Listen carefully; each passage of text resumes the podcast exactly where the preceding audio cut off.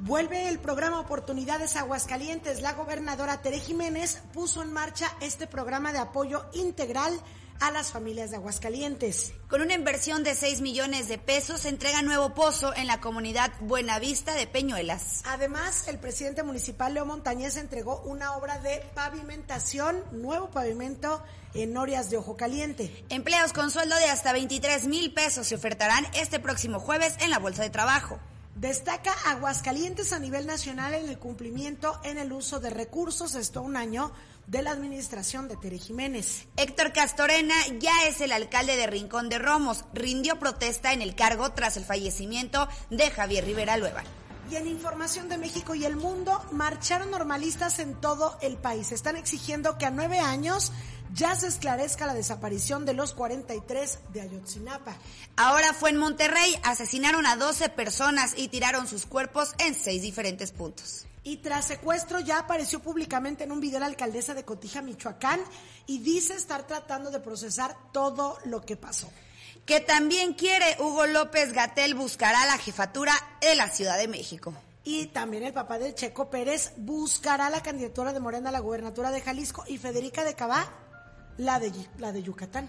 Lanzan publicidad de Claudia Sheinbaum en pantallas de Times Square. El, el PAN la acusa de actos anticipados de campaña. Y el astronauta Frank Rubio revolvió, perdón, volvió ya por fin a la Tierra después de un año de estar en el espacio donde quedó varado tras un desperfecto. Google cumple 25 años. Y botargas del doctor Simi hicieron su labor del día, auxiliaron a un taxista que se quedó varado. En deportes, las Panteras de Aguascalientes jugarán en la Copa Baluel.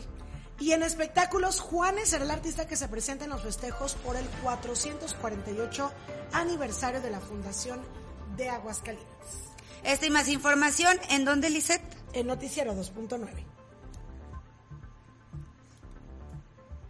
Noticiero 2.9 con Lisette Romero y Jackie López. ¿Qué tal? Muy buenos días, sean todos ustedes bienvenidos a esta emisión de Noticiero 2.9, el noticiero digital de Aguascalientes. Los saludan Jackie López. Lisette Romero. Tú saludabas. Gracias, gracias, por seguirnos en una emisión más de este informativo. Estamos transmitiendo completamente en vivo a través de nuestras páginas de Facebook Noticias 2.9, Canal 2.9 y Zona Deportiva y en el canal de YouTube Noticias 2.9. Mucha información que le presentaremos el día de hoy. Recuerde que estamos estrenando formato, un nuevo horario a partir de esta semana.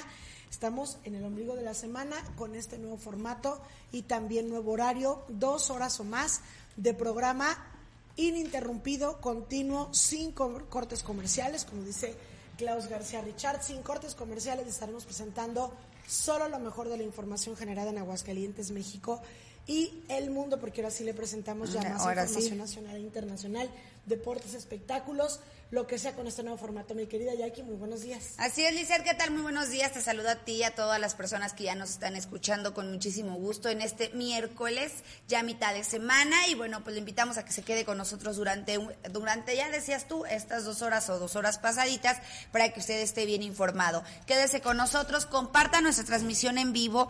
Ahí abajito de, de la transmisión del video va a aparecerse como una flechita así como vuelta en U y ahí le aprieta y ahí le pone compartir.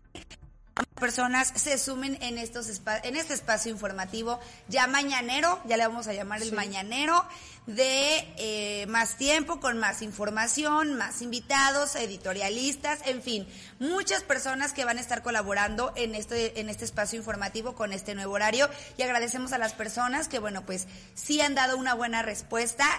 ¿Cómo? Pues conectándose todos los días. Saludo también Ramón, con mucho gusto, que ya está ahí en controles. Muy buenas tardes.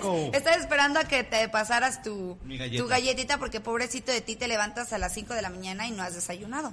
y entonces él tiene el derecho de comerse una galletita. No, de hecho estábamos viendo, mi querida Jackie, integrar a este programa algo de desayuno. Ay, estaría bien, un desayuno. Por ejemplo, el lunes terminamos 11.35. Ajá. O sea, desde las 7, 7.15, 7 que llegamos aquí.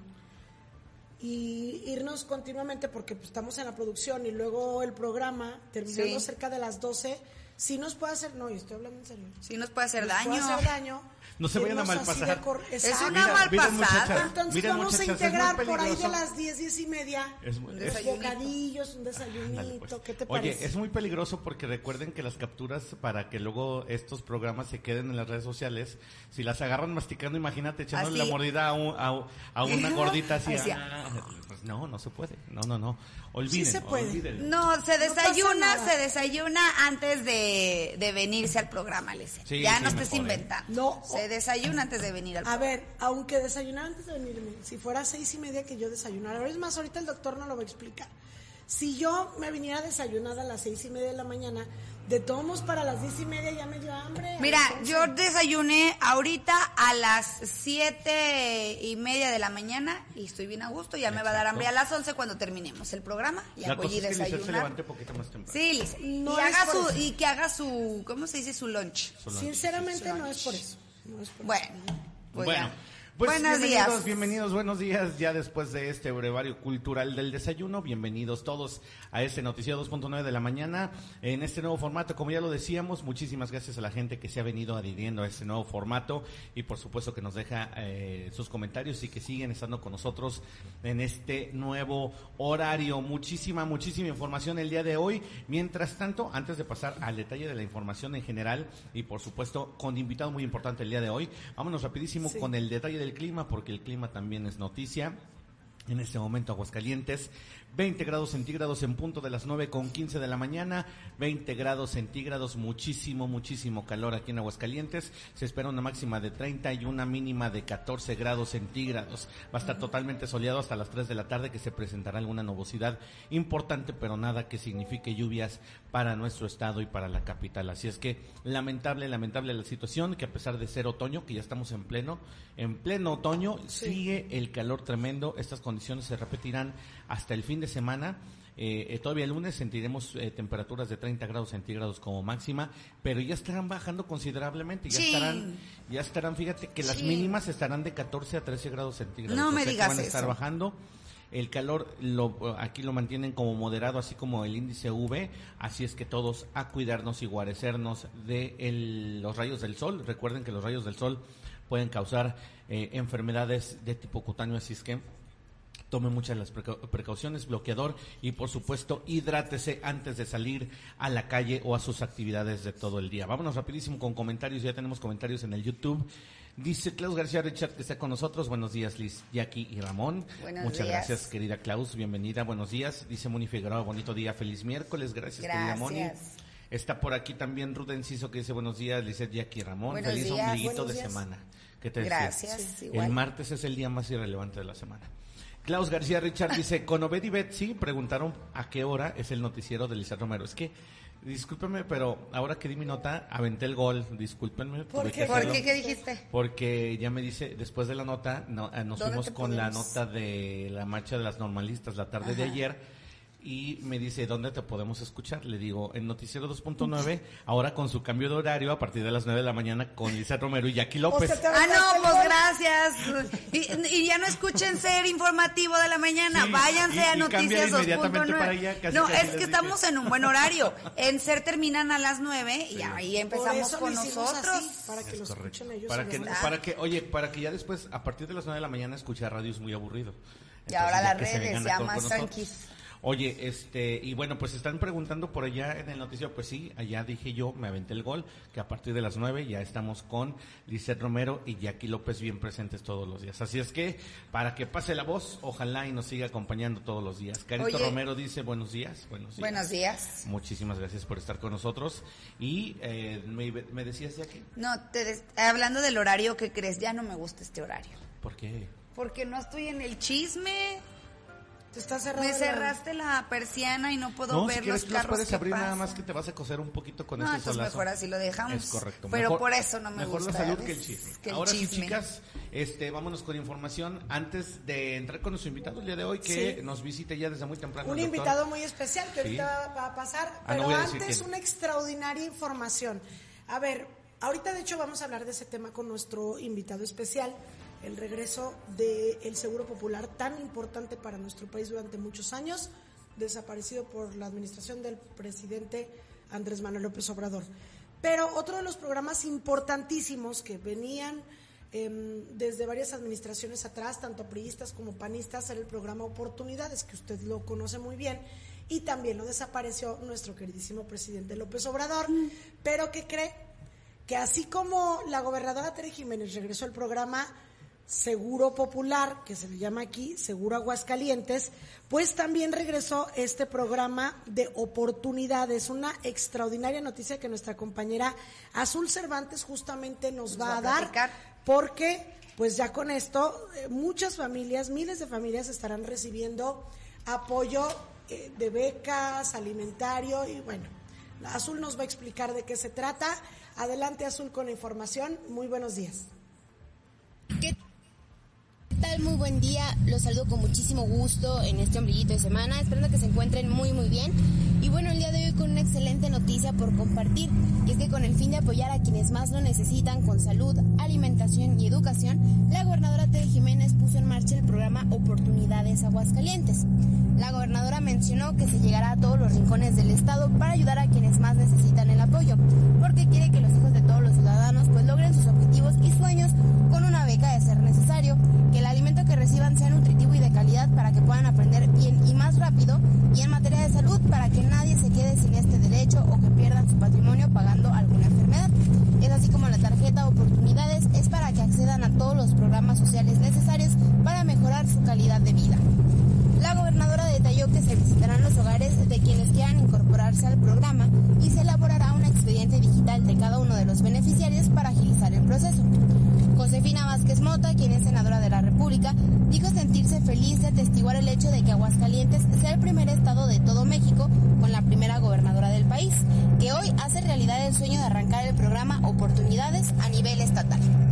La, senadora señaló que cuando fue secretaria de Desarrollo Social Federal del 2000 al 2006, este, este programa tuvo un colaborador extraordinario que abrazó eh, pues esta dinámica y ayudó mucho en el Estado de México.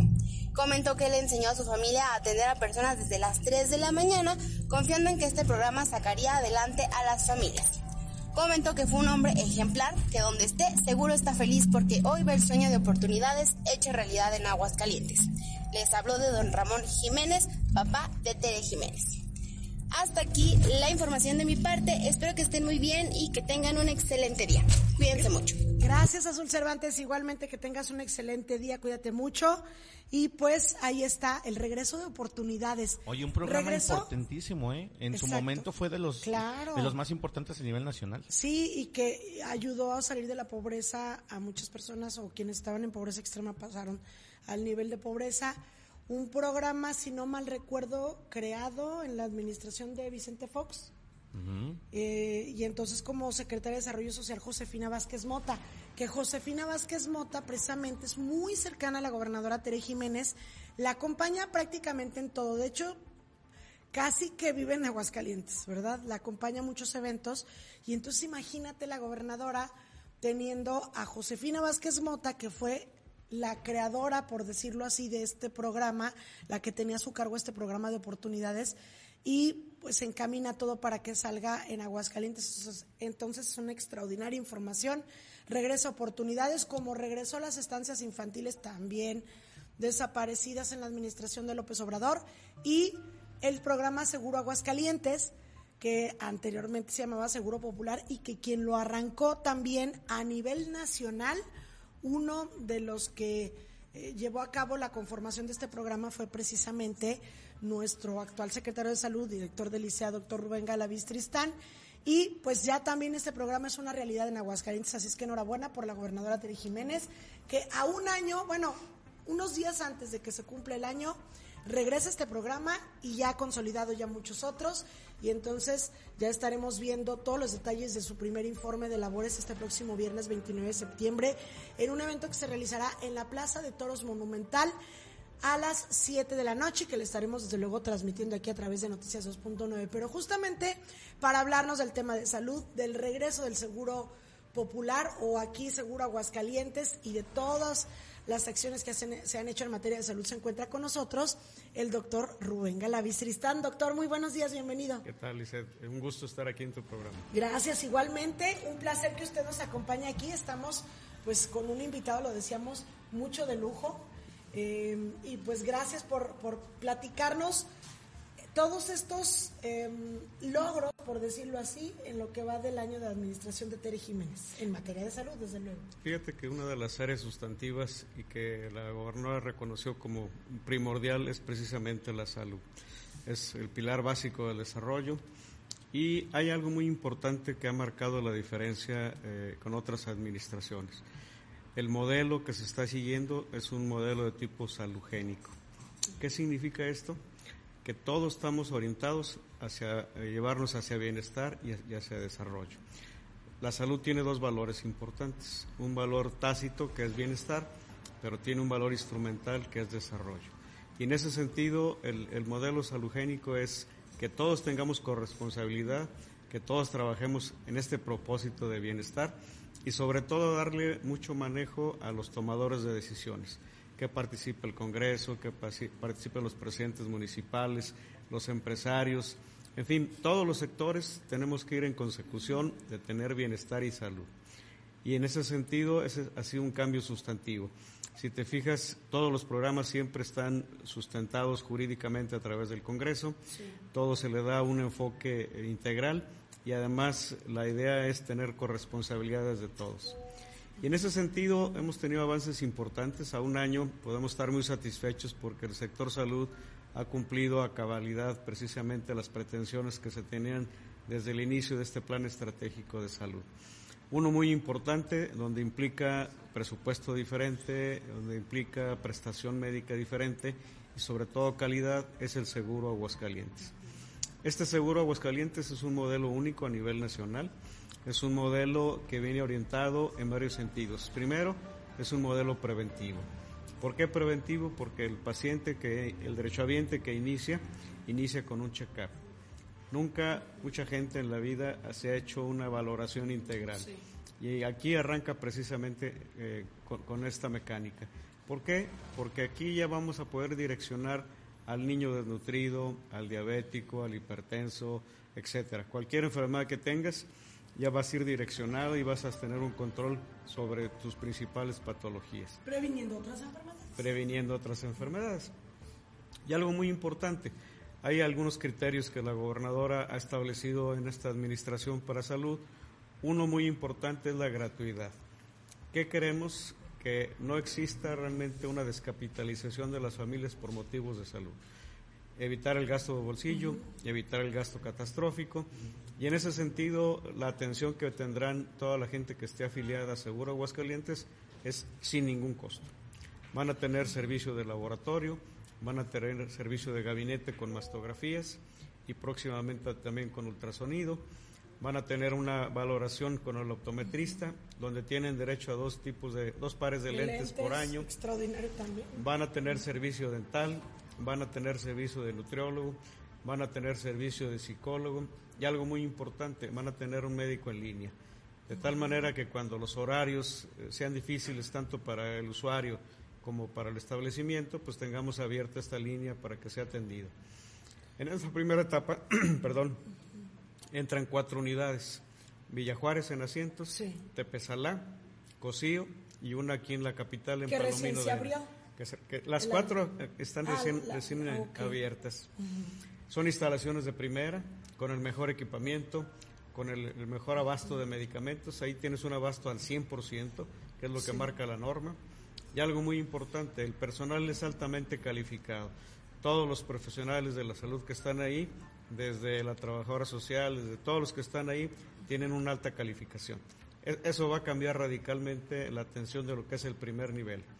Y el equipamiento que tienen también, porque vimos los aparatos y... Sí, realmente puedes eh, comparar con cualquier institución de, de, alta gama, aquí la vas a encontrar. Las instalaciones, el nivel de exigencia es muy alto, la gobernadora quería que la gente con más marginalidad tenga las mejores instalaciones. Y, y, se está cumpliendo totalmente a cabalidad. Hay una tarjeta muy importante que es la tarjeta Soluciones, en donde van a poder tener también acceso a nuestros hospitales de segundo nivel.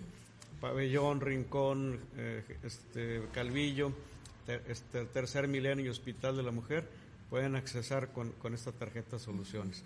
Entonces, esto va a ser un cambio muy importante en la prestación de la atención de la salud.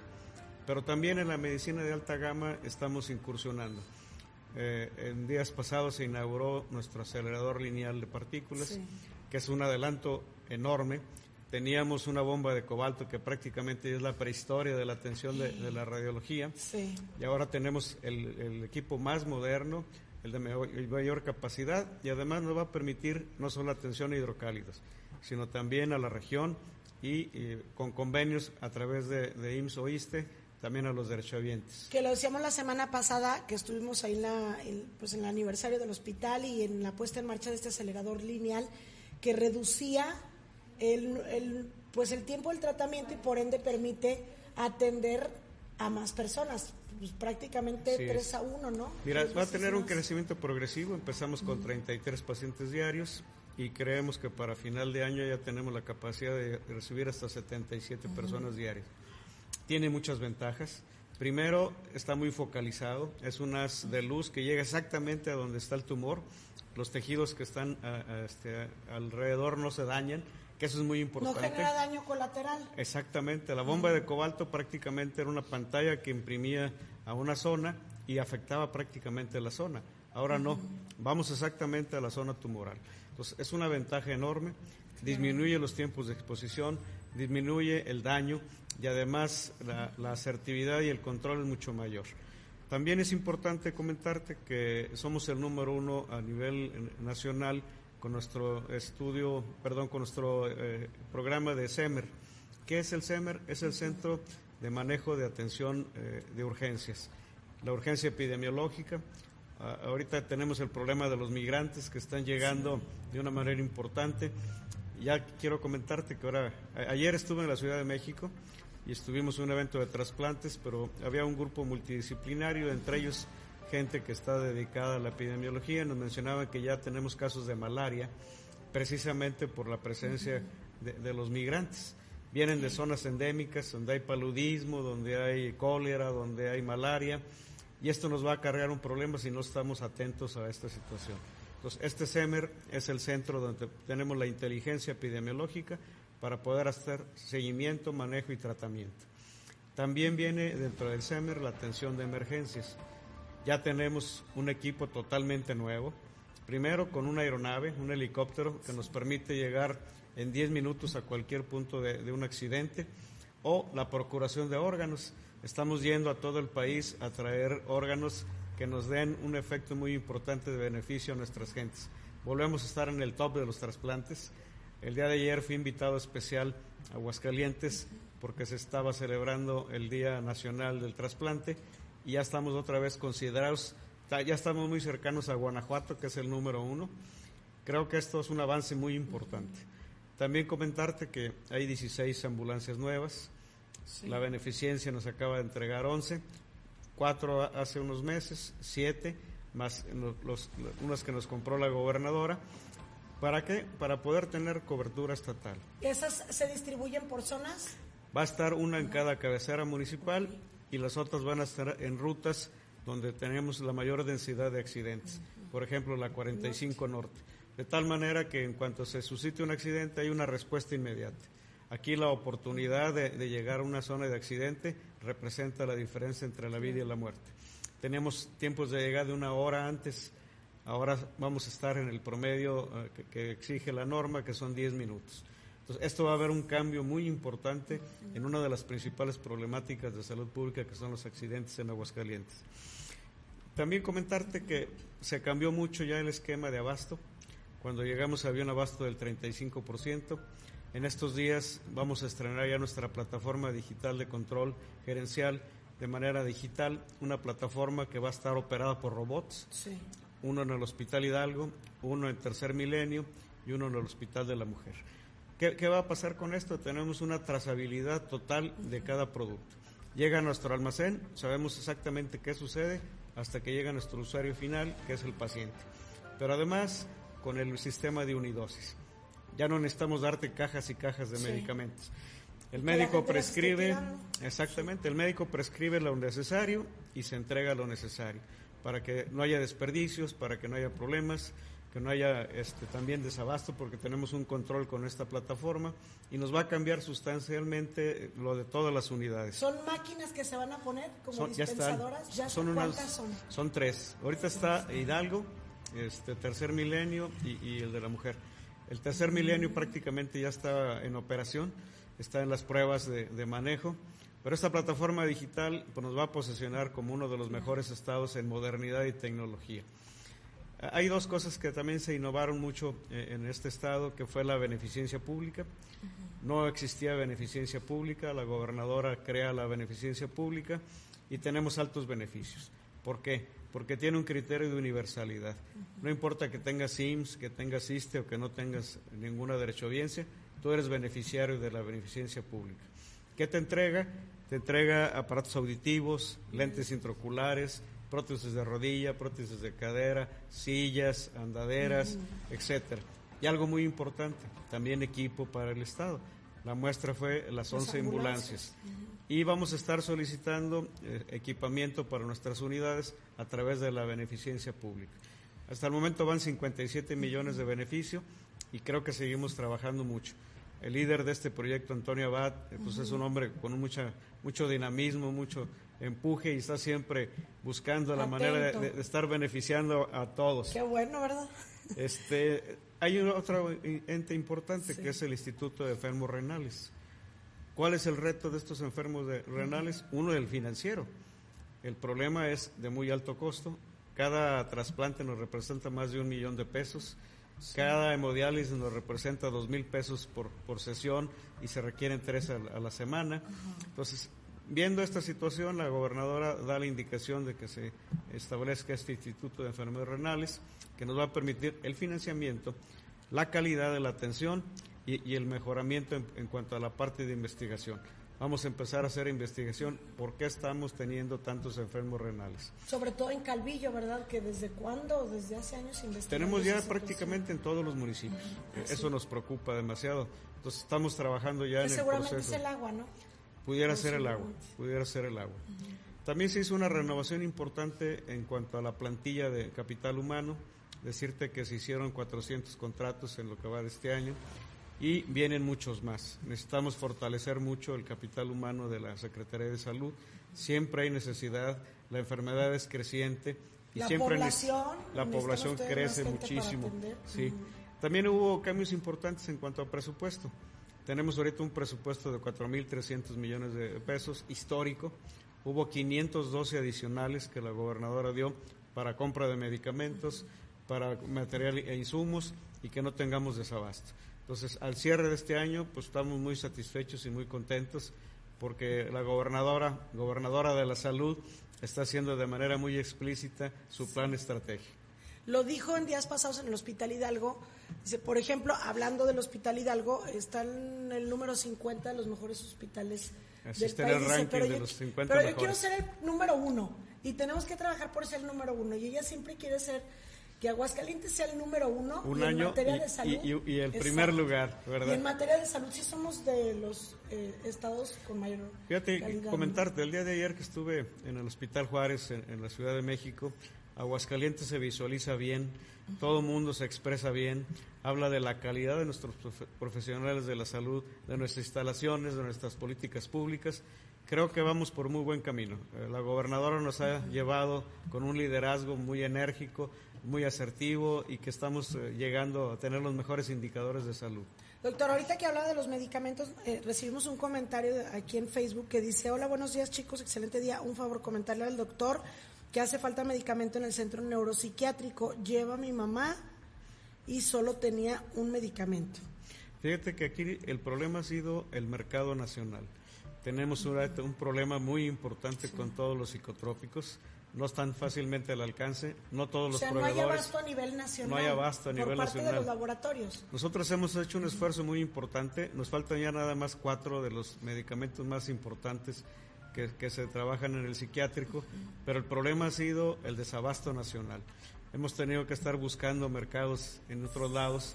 De hecho, nos acaba de llegar una remesa la semana pasada, donde tenemos ya más abasto, pero el problema es un, un problema nacional. Y del Hospital Hidalgo, en general los sistemas de salud de IMSS, ahorita cómo va la, ya en general, no, no hablando. Mira, nosotros estamos trabajando como sector. Eh, por primera vez la gobernadora forma parte y participa en los consejos consultivos del IMSS, del ISTE. Decirte que ya se gestionó a través de nuestra gobernadora una clínica nueva del ISTE.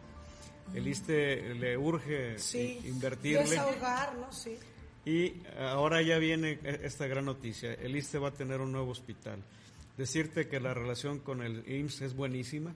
El director nacional, Zoe, es, muy amigo de la gobernadora. Aquí viene un HGC4 que va a estar en pabellón y viene un hospital regional.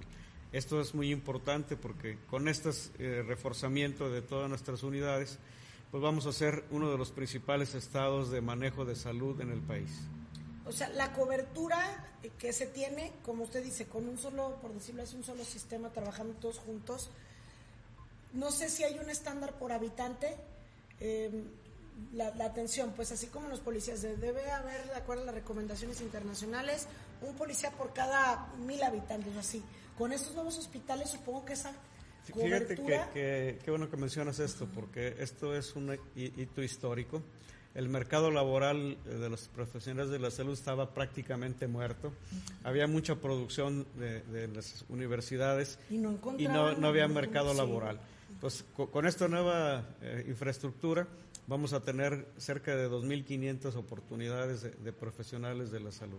Estamos trabajando precisamente también para eh, ser competitivos en el mercado laboral y la idea es pues, ser un polo de desarrollo en todos los sentidos y sobre todo en salud, que es un pilar básico de este desarrollo. Y desde luego se podrá atender a más gente y desahogar, en las, por ejemplo, en el caso del ISTE que, o del IMSS, que antes estaban saturadísimos con tantos eh, nuevos hospitales, pues supongo ya llega uno y no es tanto el tiempo de espera, sobre todo en urgencias y cuestiones de este tipo, ¿no? Sí, fíjate que se está trabajando a través de comités intersectoriales, donde estamos vigilando precisamente todos los indicadores, los tiempos de espera, el abasto, eh, la capacidad resolutiva de cada unidad. Creo que Aguascalientes tiene un futuro muy promisorio por este liderazgo tan importante de nuestra gobernadora Tere Jiménez, que ha privilegiado la salud de una manera muy importante. Doctor, y de los de, ahorita que decíamos o que comenzamos con lo del seguro Aguascalientes, ¿cómo hacerle para inscribirse en el seguro Aguascalientes o quiénes pueden Fíjate que se hizo, se hizo un manejo a través de un grupo de personas, eh, de gestores, y la afiliación en este momento está prácticamente completa en las cuatro unidades. Vamos a tener 35 mil personas beneficiadas de manera directa, pero la gobernadora no solamente quiere que aquí se maneje esta situación de atención integral, sino que ahora todos los centros de salud y comentarte que en este momento tenemos 21 centros prácticamente en remodelación total, mejoramiento de equipo, mejoramiento de instalaciones, eh, capacitación de personal. Estos 21 centros van a representar un cambio diferente en la atención. Claro. Y dice aquí una persona, ¿me vas a comentar algo, Jackie? Ah, dice una persona... Eh, Ay, ¿dónde? Aquí está. ah, Oscar Geronis dice, ya los estamos viendo, yo quiero la tarjeta para mis abuelos y para una vecina que requiere atención médica. Que también eso es bien importante, ¿no? Mucha gente a veces no sabe de estos beneficios. Y aquí en el caso, por ejemplo, de Oscar, que dice, una vecina requiere atención y a lo mejor ella no sabe que puede acceder. ¿Puede la gente decir incluso, oigan, en tal lugar una persona, la señora vive sola, este, ya es de la tercera edad y necesita ayuda y este tipo de personas acceden. Fíjate que como la gente vio este cambio tan radical, todo el mundo quiere estar siendo beneficiado.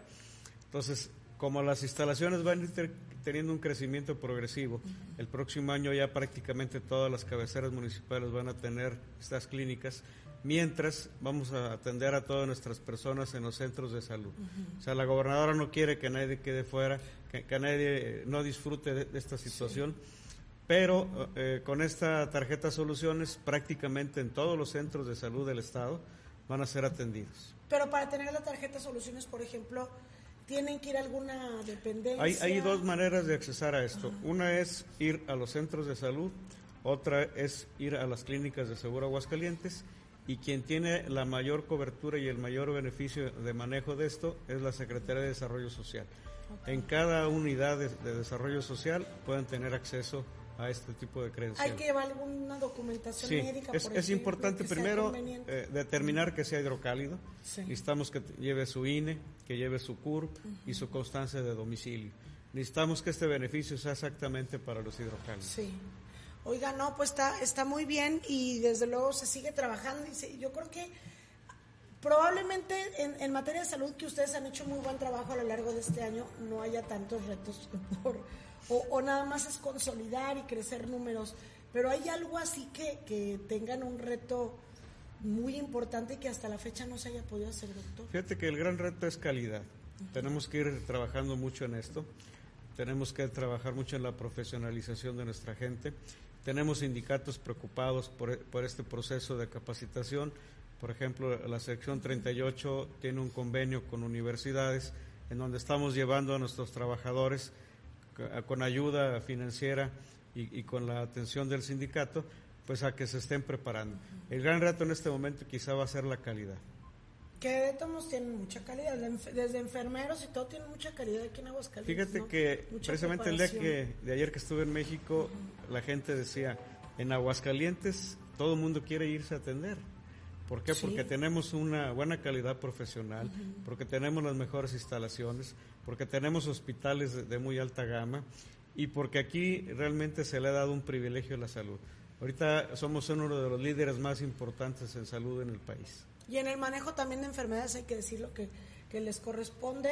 También cualquier situación que se presenta, no recuerdo cuál fue hace poquito, que, que hicieron inmediatamente, ustedes entraron pues con un programa y se logra detener ¿no? el paso de, de ciertos padecimientos, como nos lo decía ahorita. Sí, fíjate que ahorita tenemos el problema del dengue.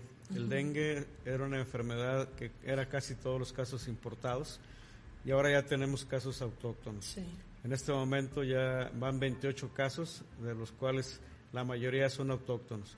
Esto nos obliga a estar muy alertas, a estar trabajando, a estar identificando en cualquier momento que se presente esta enfermedad.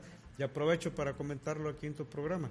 ¿Qué pasa cuando tienes dengue? Después de dos semanas de que tuviste la presencia de piquetes de zancudo, además es un zancudo especial, su, su- su vector es específico, es el Aedes aegypti.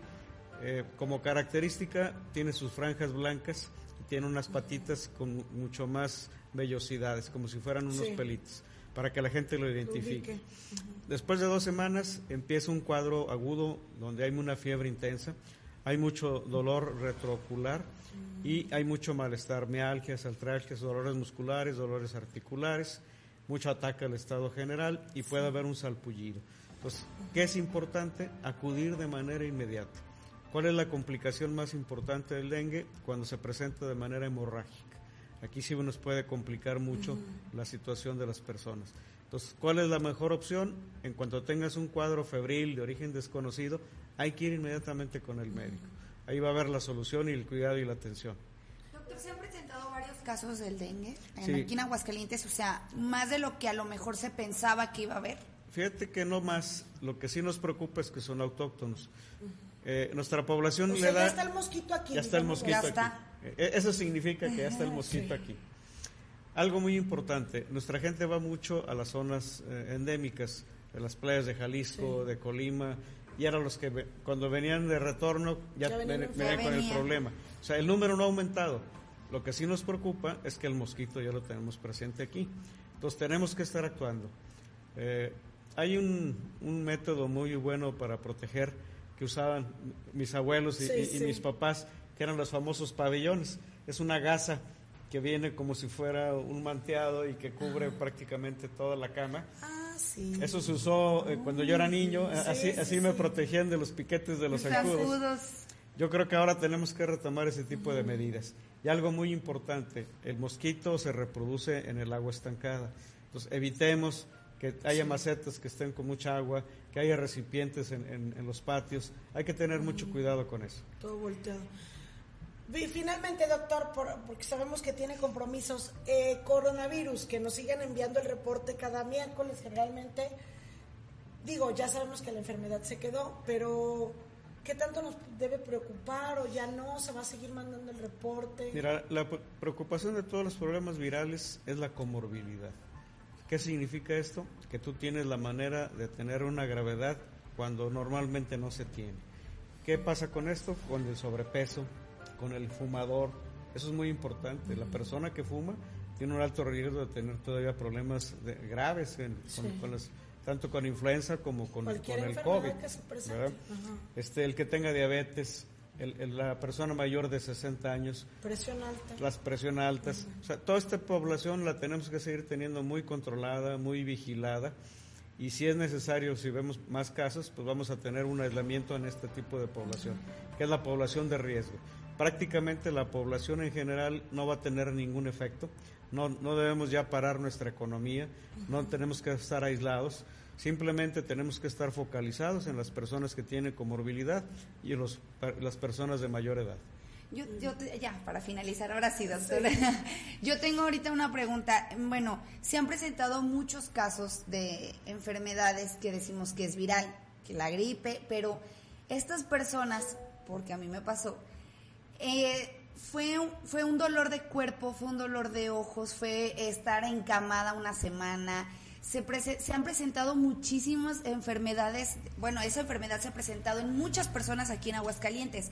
¿A qué se debe? ¿Nos debemos de preocupar porque eso era COVID o qué enfermedad está aquí en Aguascalientes? mucha gente porque, porque mucha gente está enferma y decimos, no estamos en invierno como para decir, ah, es que es el invierno el que... Sí, mira, eh, todos los problemas de tipo viral, o sea, ¿cuál es el gran reto en este momento de la salud pública del mundo? Los problemas virales.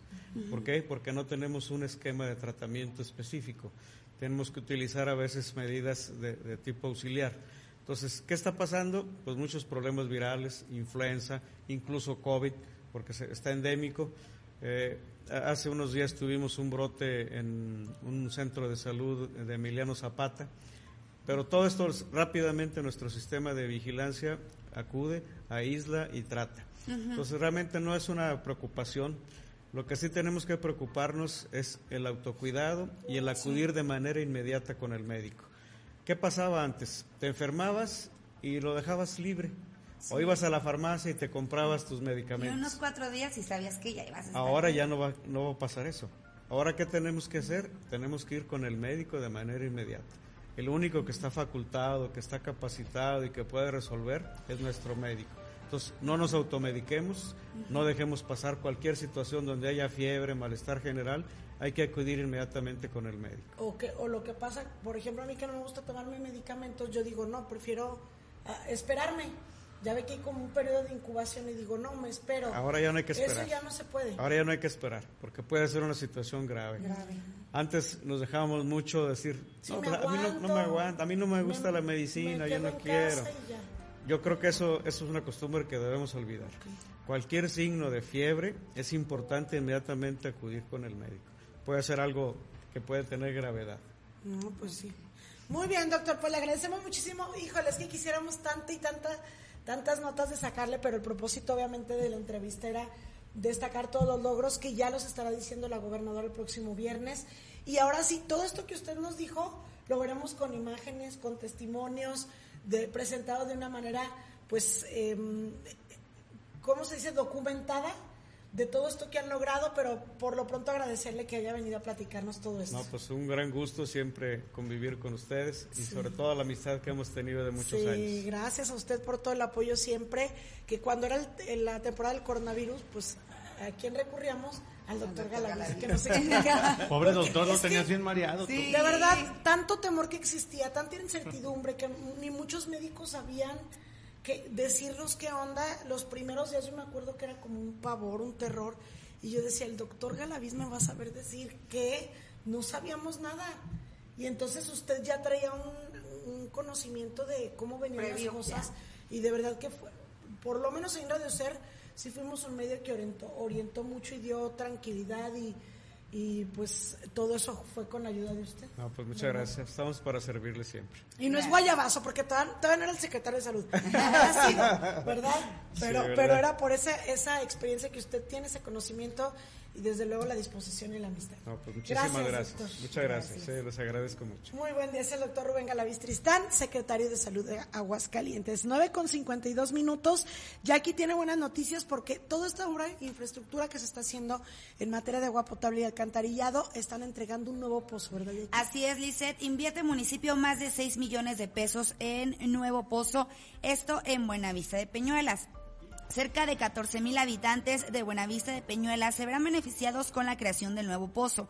Como parte de los trabajos del Plan Maestro del Agua, el municipio de Aguascalientes arrancó la perforación del nuevo pozo R004A en beneficio de cerca de 14 mil habitantes de la zona de Buenavista de Peñuelas 2, que tendrá una inversión superior a los 6 millones de pesos. El presidente municipal Leonardo Montañez encabezó el arranque de esta obra que forma parte de diversos pozos que están por iniciar su perforación para el suministro de agua potable con calidad y continuidad de toda la población. León Montañez indicó que este pozo tendrá la capacidad de dotar 30 litros por segundo, por lo que reafirmó su compromiso para que toda la población tenga acceso al vital líquido.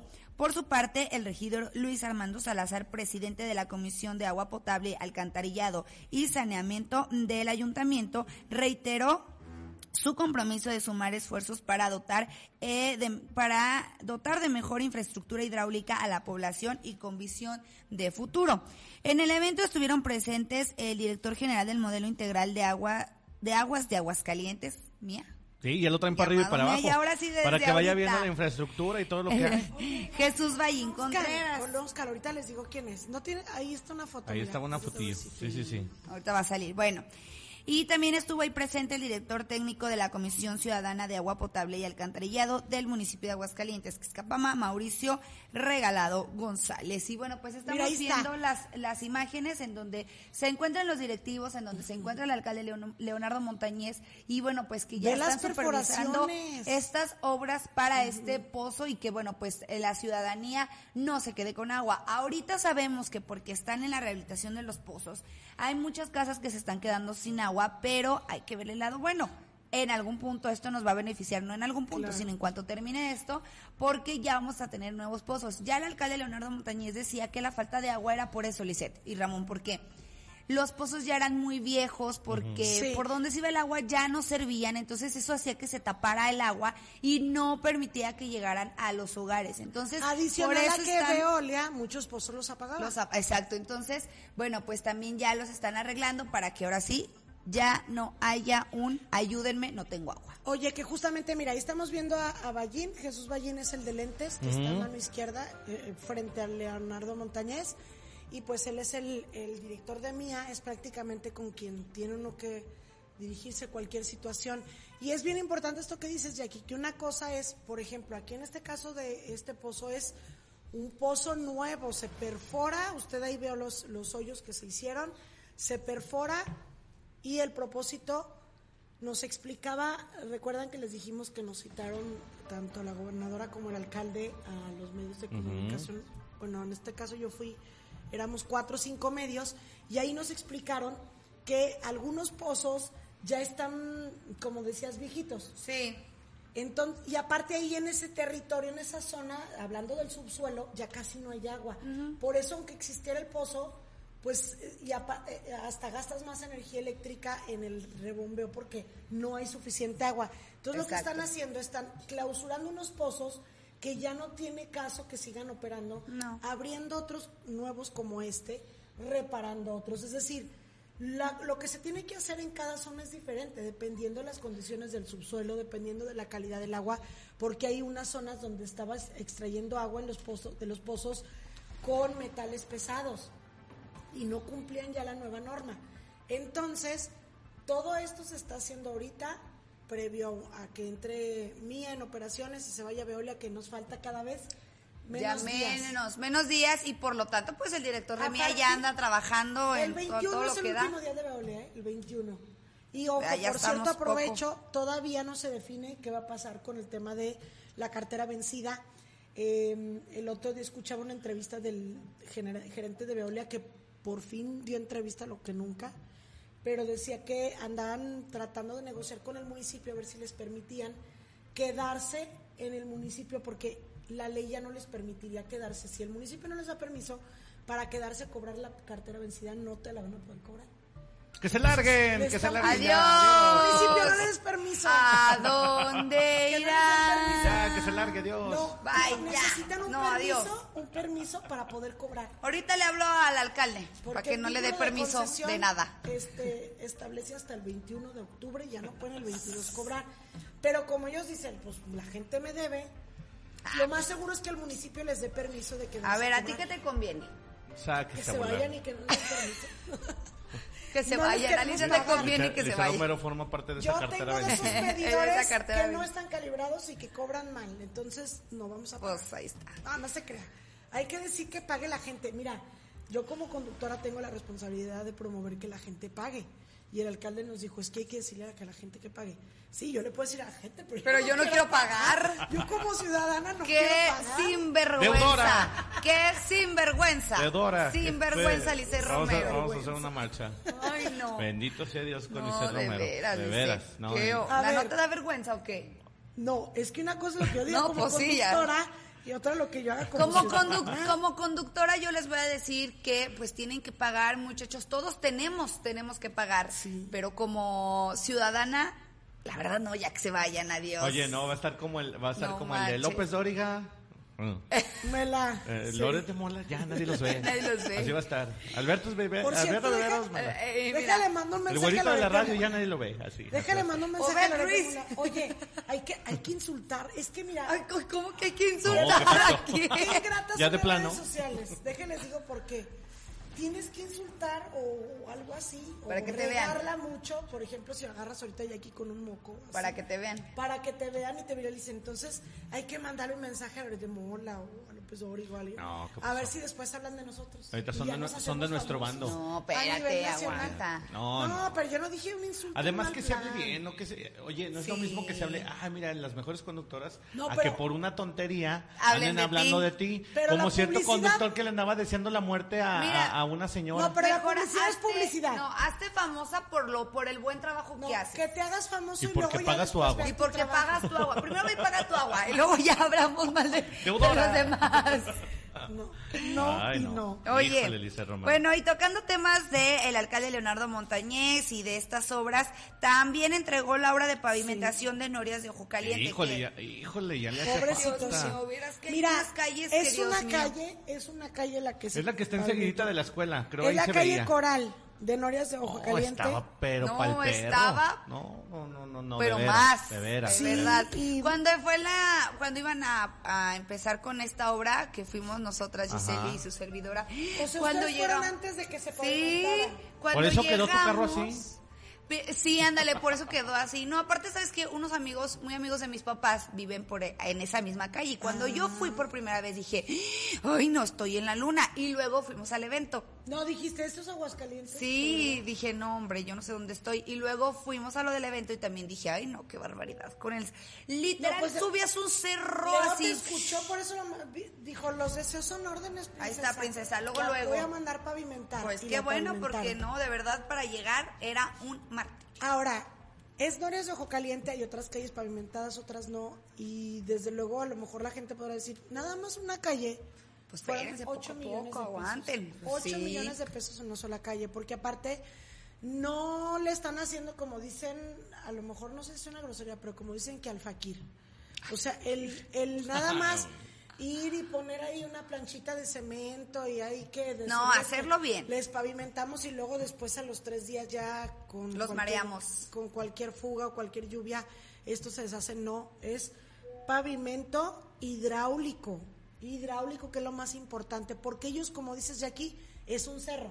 Sí, literal. Entonces, cualquier llovida o cualquier, como les digo, fuga de agua, simplemente ve a, a un lado es el cerro, entonces escurre el agua y si no ponen pavimento hidráulico, pues en cualquier momento esto se deshace. Es como, es como Eso lo que decíamos de tercer anillo, que iban y nada más tapaban así con, con medio asfalto, y como que medio los tapaban. camiones y a la semana ya. A la semana y otra vez estaba el agujero, sí. pues, qué chiste. Sí, Se así hizo- no. Si van a hacer las cosas, háganlas bien. Por eso el alcalde las Sí. hizo bien y uno luego se queja. Que porque se tardan, que Oye, ¿y, porque y- mucho y dinero. cuánta que extensión pues- tiene esta calle? O sea, ¿cu- ¿cuánto fue lo que cubrieron? Mira, este, deja ver si ¿No viene. dice? No, no viene. nada Porque más. luego, porque luego, digo, Es que es una calle, pero son como tres... O sea, Cuadras, no- cubre tres, cuatro cubre cuadras. tres cuadras. Según, bueno, creo es como haz de cuenta de aquí de las Américas Pues de como ser- a la farmacia de Guadalajara y las Sí, es lo calles. que te iba a decir, han de ser Ah, unos ok. 500, 600 metros, creo. no, aparte digo, Norias no es muy dice, grande. ya ves pero- que luego no les gusta poner datos en los comunicados. No dice, pero este son 8 millones. Fue el pavimento hidráulico, banquetas, rodaderas, reposición de guarniciones y las rampas para discapacidad y desde luego la pintura que tienen que poner termoplástica, o sea, también no hacen ahí las cosas Al aventón. ah, de Sí, mala para que no se caiga con el agua. Y aparte pusieron nueva red hidráulica, es decir, antes de pavimentar pusieron nueva red, o sea, No, bendito sea Dios. Yo Ay, fui bueno. a una pavimentación de una calle en el ejido Los Negritos hace unos meses. Ah. Ya no, ya, ya no, va- ya no vas Que a poder también- decir los negritos. Ah, Ah, no. cierto, Ya no. ¿verdad? Ya no. ¿Y luego Ah. ahora cómo? Los pequeños de color serio. Al ejido pequeño Sí, de para que no te vayan a cancelar aquí. Entonces, que luego Facebook nos... Sí, nos bloquea. Y ahorita cortón. Eh, cortón de transmisión. Este, en aquel entonces yo recuerdo que la gente le decía, oiga, ¿cómo nada más una calle? Mire, Está ¿qué todo le mal". pasa? Mejor ni venga y no sé qué. Aparte, Tere Jiménez nos prometió que nos iba a pavimentar y dijo, aquí está el pavimento, ya se los trajimos. No, pero ella nos dijo que iba a hacer esa calle y no esta, dijo. Por esta la estamos haciendo y luego viene la otra. Pues díganos cuándo, díganos cuándo. No, espérese. Es O que a veces es que también muy- la gente a veces no valora. No valora y no quieras que no son 8 millones de pesos. No, bueno, pero mira, también están en su derecho de exigir. También estamos hablando que eh, cuánto Sí. tiempo se la pasaron así. O Afortunadamente el alcalde pero anda friega para arriba y para abajo y él sabe dónde está así la, la cuestión. Fíjate que hace hace, Sí, hace más o menos como cinco meses necesario. nos hacían un reporte aquí. Cuando empecé a leerle el reporte, le dije, no, que una avenida que por el Necaxa. Sí, ya la tenemos localizada. Empieza Sí. la obra tal día. O sea, ya tiene él bien localizado. por eso, los que van y lo buscan a presidencia, pues no lo hayan. Él se anda en la calle, anda viendo a ver qué onda. Pero luego dicen que, que, que pues dónde está, que por qué no está trabajando. Es que pues sí, tiene Ah. cosas que hacer. No, Por ade- cierto- además los que fueron a buscarlo no sé si sepan que hay citas. ¿verdad? Exacto, no es hay como que lleguen y ya. Oiga, me agenda por favor, hay que me reciba, ¿verdad? Ahí les encargamos. No, pero bueno. Hay Por que ponernos cierto- a laborar, a laborar. Tenemos algunos comentarios. Sí, este, vamos a leer antes de comentarios. continuar. Antes de que continúe Elice Romero despotricando. Oye, vámonos hoy hemos pasado tres notas. ¿eh? de Dice Oscar 18 Geronis, anda desatada esa Alice Romero. Dice Lilia Montes, mejores noticias en 2.9 de 9 de la mañana a 11. Gracias. Correcto. El de Danaeli ya, ya estaba leído. Dice Rogelio Sánchez, hola, buenos días. Lizeth, Jackie Ramón, aquí escuchando las noticias en el mejor noticiero de Aguascalientes, México y el mundo. Ánimo, amigos. Gracias, Gracias. querido. Querido Roge. Dice Laura Mojarro, buenos días. A mí me favorece este horario. Así llego de mi caminata y a escuchar este lindo noticiero. Así. ¿Qué tal? eh? Ay, qué padre, Muchas gracias, Es Laurito. lo que les dije, Laurita. miren, es que ahorita ya está la Sí. gente ya llegando a sus casitas, Ya a su tenemos mucho que no veíamos a Laurita Mojarro por Sí. aquí. Y es que se va a su caminata, mira, ya se va a su caminata, llega a su casa y le pone, Y ahí se está. toma un cafecito, se avienta unos frijolitos con quesito y así unas Ay, ¿para qué quesadillitas. vas a- Con una salsita de molcajetito, Ay, sí. con O quesito sabes que la torti- a mí me gusta la tortilla así medio doradita. Es más, a veces directamente al fuego, no con comal, directo al, al fuego. Doradita con queso fresco, pero no hecha quesadilla, o sea, no derretido el queso, sino el queso fresco así tal cual. Una rajita de quesito fresco. Sí, y, y chilito de molcajete. Ay, No, yo te tengo otro menú, un desayuno de campeones. Unas alitas búfalo, unas papitas con tu maruchan con una chevecita y una coquita. Por eso, oye, por eso, lo- por eso, oye, por eso ese Jackie luego, luego no llega a conducir. Oye, me se siento mal. mal. Sí. Oye, dice Rogelio No se Sánchez. crea la dieta, la dieta. A ver, mal. dice Rogelio. Sánchez, comentario del agua. En los A 25 ver. años que, dur- que duró cobrando casa, me imagino, y Veolia, Sí. hasta hoy no le debo ni un centavo. Sin embargo, en todos esos años hubo y sigue habiendo cortes, así que no. exacto. Así que hoy Veolia me debe días. Es lo que yo les iba a decir. ¿Tienes saldo a favor, Que Rogelio? mucha gente que no paga Uy, es pero- porque de verdad le cobran una fortuna. Claro. Y siempre, obviamente, ellos tienen la razón y siempre tú tienes una fuga interna que ve tú a saber dónde existe. ¿De dónde? En el subsuelo y te dicen que es tu culpa. Y si no te la generan, ¿eh? exacto, y aparte... Oye, dicen, ah, ni cheque, siquiera te cheque su tubería. que exista la- Exactamente, cheque su tubería por si hay fuga. Ah. Mientras tanto ya debes 11 mil, 15 mil, 30 mil pesos. Ah, chi, pues ven y, col- ven y corrobórame tú. ¿Yo cómo, yo cómo voy a ¿Yo hacer? por qué? Yo, ¿Yo por qué voy a hacer el agujero? yo aquí en mi casa no veo Yo- nada. Yo recuerdo el caso, un caso de alguien, nada más que no me acuerdo. Ya no se enojen. Fue hace como dos, tres años que alguien me dijo, es que me están cobrando que una fuga y que no sé qué. Entonces me, me entregan el recibo a ver si yo podía gestionarles un descuento y obviamente pues no, que ellos tenían razón y que una fuga de seguro y que no sé qué. Y me dice la persona, es que yo ya pagué fontanero, ya fueron, ya revisaron, no hay fuga. Y no hay nada. Entonces compruébales dónde está en el subsuelo, que bueno, la situación es que dicen, al siguiente, pasó pa- un chorro de tiempo, al siguiente mes ya la deuda era como del doble, ¿no? Como treinta y tantos. Ay, no inventes. Y dicen, bueno, ahora sí le vamos a hacer descuento. Se lo bajaron a lo que era el, El- en un principio. anterior, exacto, y así. No manches. Total, de lo que me quedé en lo último, iba como en ochenta y tantos mil, pero ya no supe, o sea, creo que la persona... Mire, me discúlpeme dijo, usted "Ay, la palabra, discúlpeme usted la palabra que voy a decir. Son unos tontos. Ay, No, son puercos, puercos esos de Veolia. Oye, la verdad, sí. dice Ariana Elizeth González, saluditos a todos, buen día. Saludos, Gracias, buen querida día, Ariana. Ariana. Dice Richard, te chequen su tubería, o sea, tengo que abrir y absorber todo y aparte la deuda, pues bueno, con mía espero cambie, cambie, cambie lo más, Que espero. sí cambie, no como dijeron los de mí, no se va a notar el cambio. No, sí que, No, se, sí que se note. No, sí que se note, sí, sí, sí. Dice Rogelio, el recibo siempre llega completo aunque solo haya 15 días de agua. Exacto. Efectivamente, sí, sí, sí. ¿Por qué crees que yo no le he mira, pagado? ¿Cuánto duramos sin agua? No sé, pues Oye, como ¿ya le 15, regresó? 22 días. Oye, Sí, y aparte los tandeos, mira, mira, yo por ejemplo en el tandeo estoy un poco más, estoy un poco más de acuerdo. Mira, te voy a explicar porque creo yo que en los fraccionamientos donde hay aljibes, donde sí tenemos la bendición de tener aljibes, estaría bien que nos pusieran el tandeo en las noches. A las 11 te la corto y ahí a las 6 de la mañana. O sea, esas horas que esas horas que no hay es- se me hace bien, porque aparte Sí. se ahorran, no hay así como que el paso de agua, no hay, no se desperdician algunas fugas y eso. A mí se me hace bien, pero no para las colonias donde no tienen aljibes, donde no tienen tinacos, donde les falta precisamente Donde no esto. puedes almacenar. Ahí sí no. Y aparte les cortan el agua, le- les cortan el agua todo el día. Se la reactivan a las 3 de la mañana.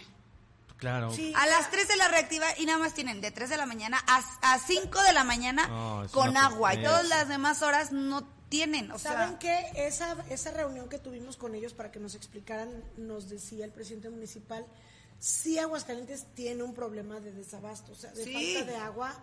Este, bueno, yo creo que todos, ¿no? Es una, una problemática que estamos enfrentando a nivel global. La cuestión es que mucha agua se ve en las fugas, que es por eso que están invirtiendo tanto en, en rehabilitación de redes y todo, pero el otro es que no captamos agua suficiente. Entonces ahí yo le decía al presidente municipal, yo a manera personal, o sea, esa reunión no fue tanto como medios de comunicación, sino para que nosotros entendiéramos lo que ellos están haciendo, no era rueda de prensa ni nada, y yo así como manera de opinión personal, yo sí le dije, sí deberían de considerar el tandeo, porque condenamos los tandeos, pero como dice Ramón, tandearlo estratégicamente, porque yo le decía, a nos- nosotros tuvimos un problema ahí en su casa de abasto de agua y lo hemos tenido durante meses.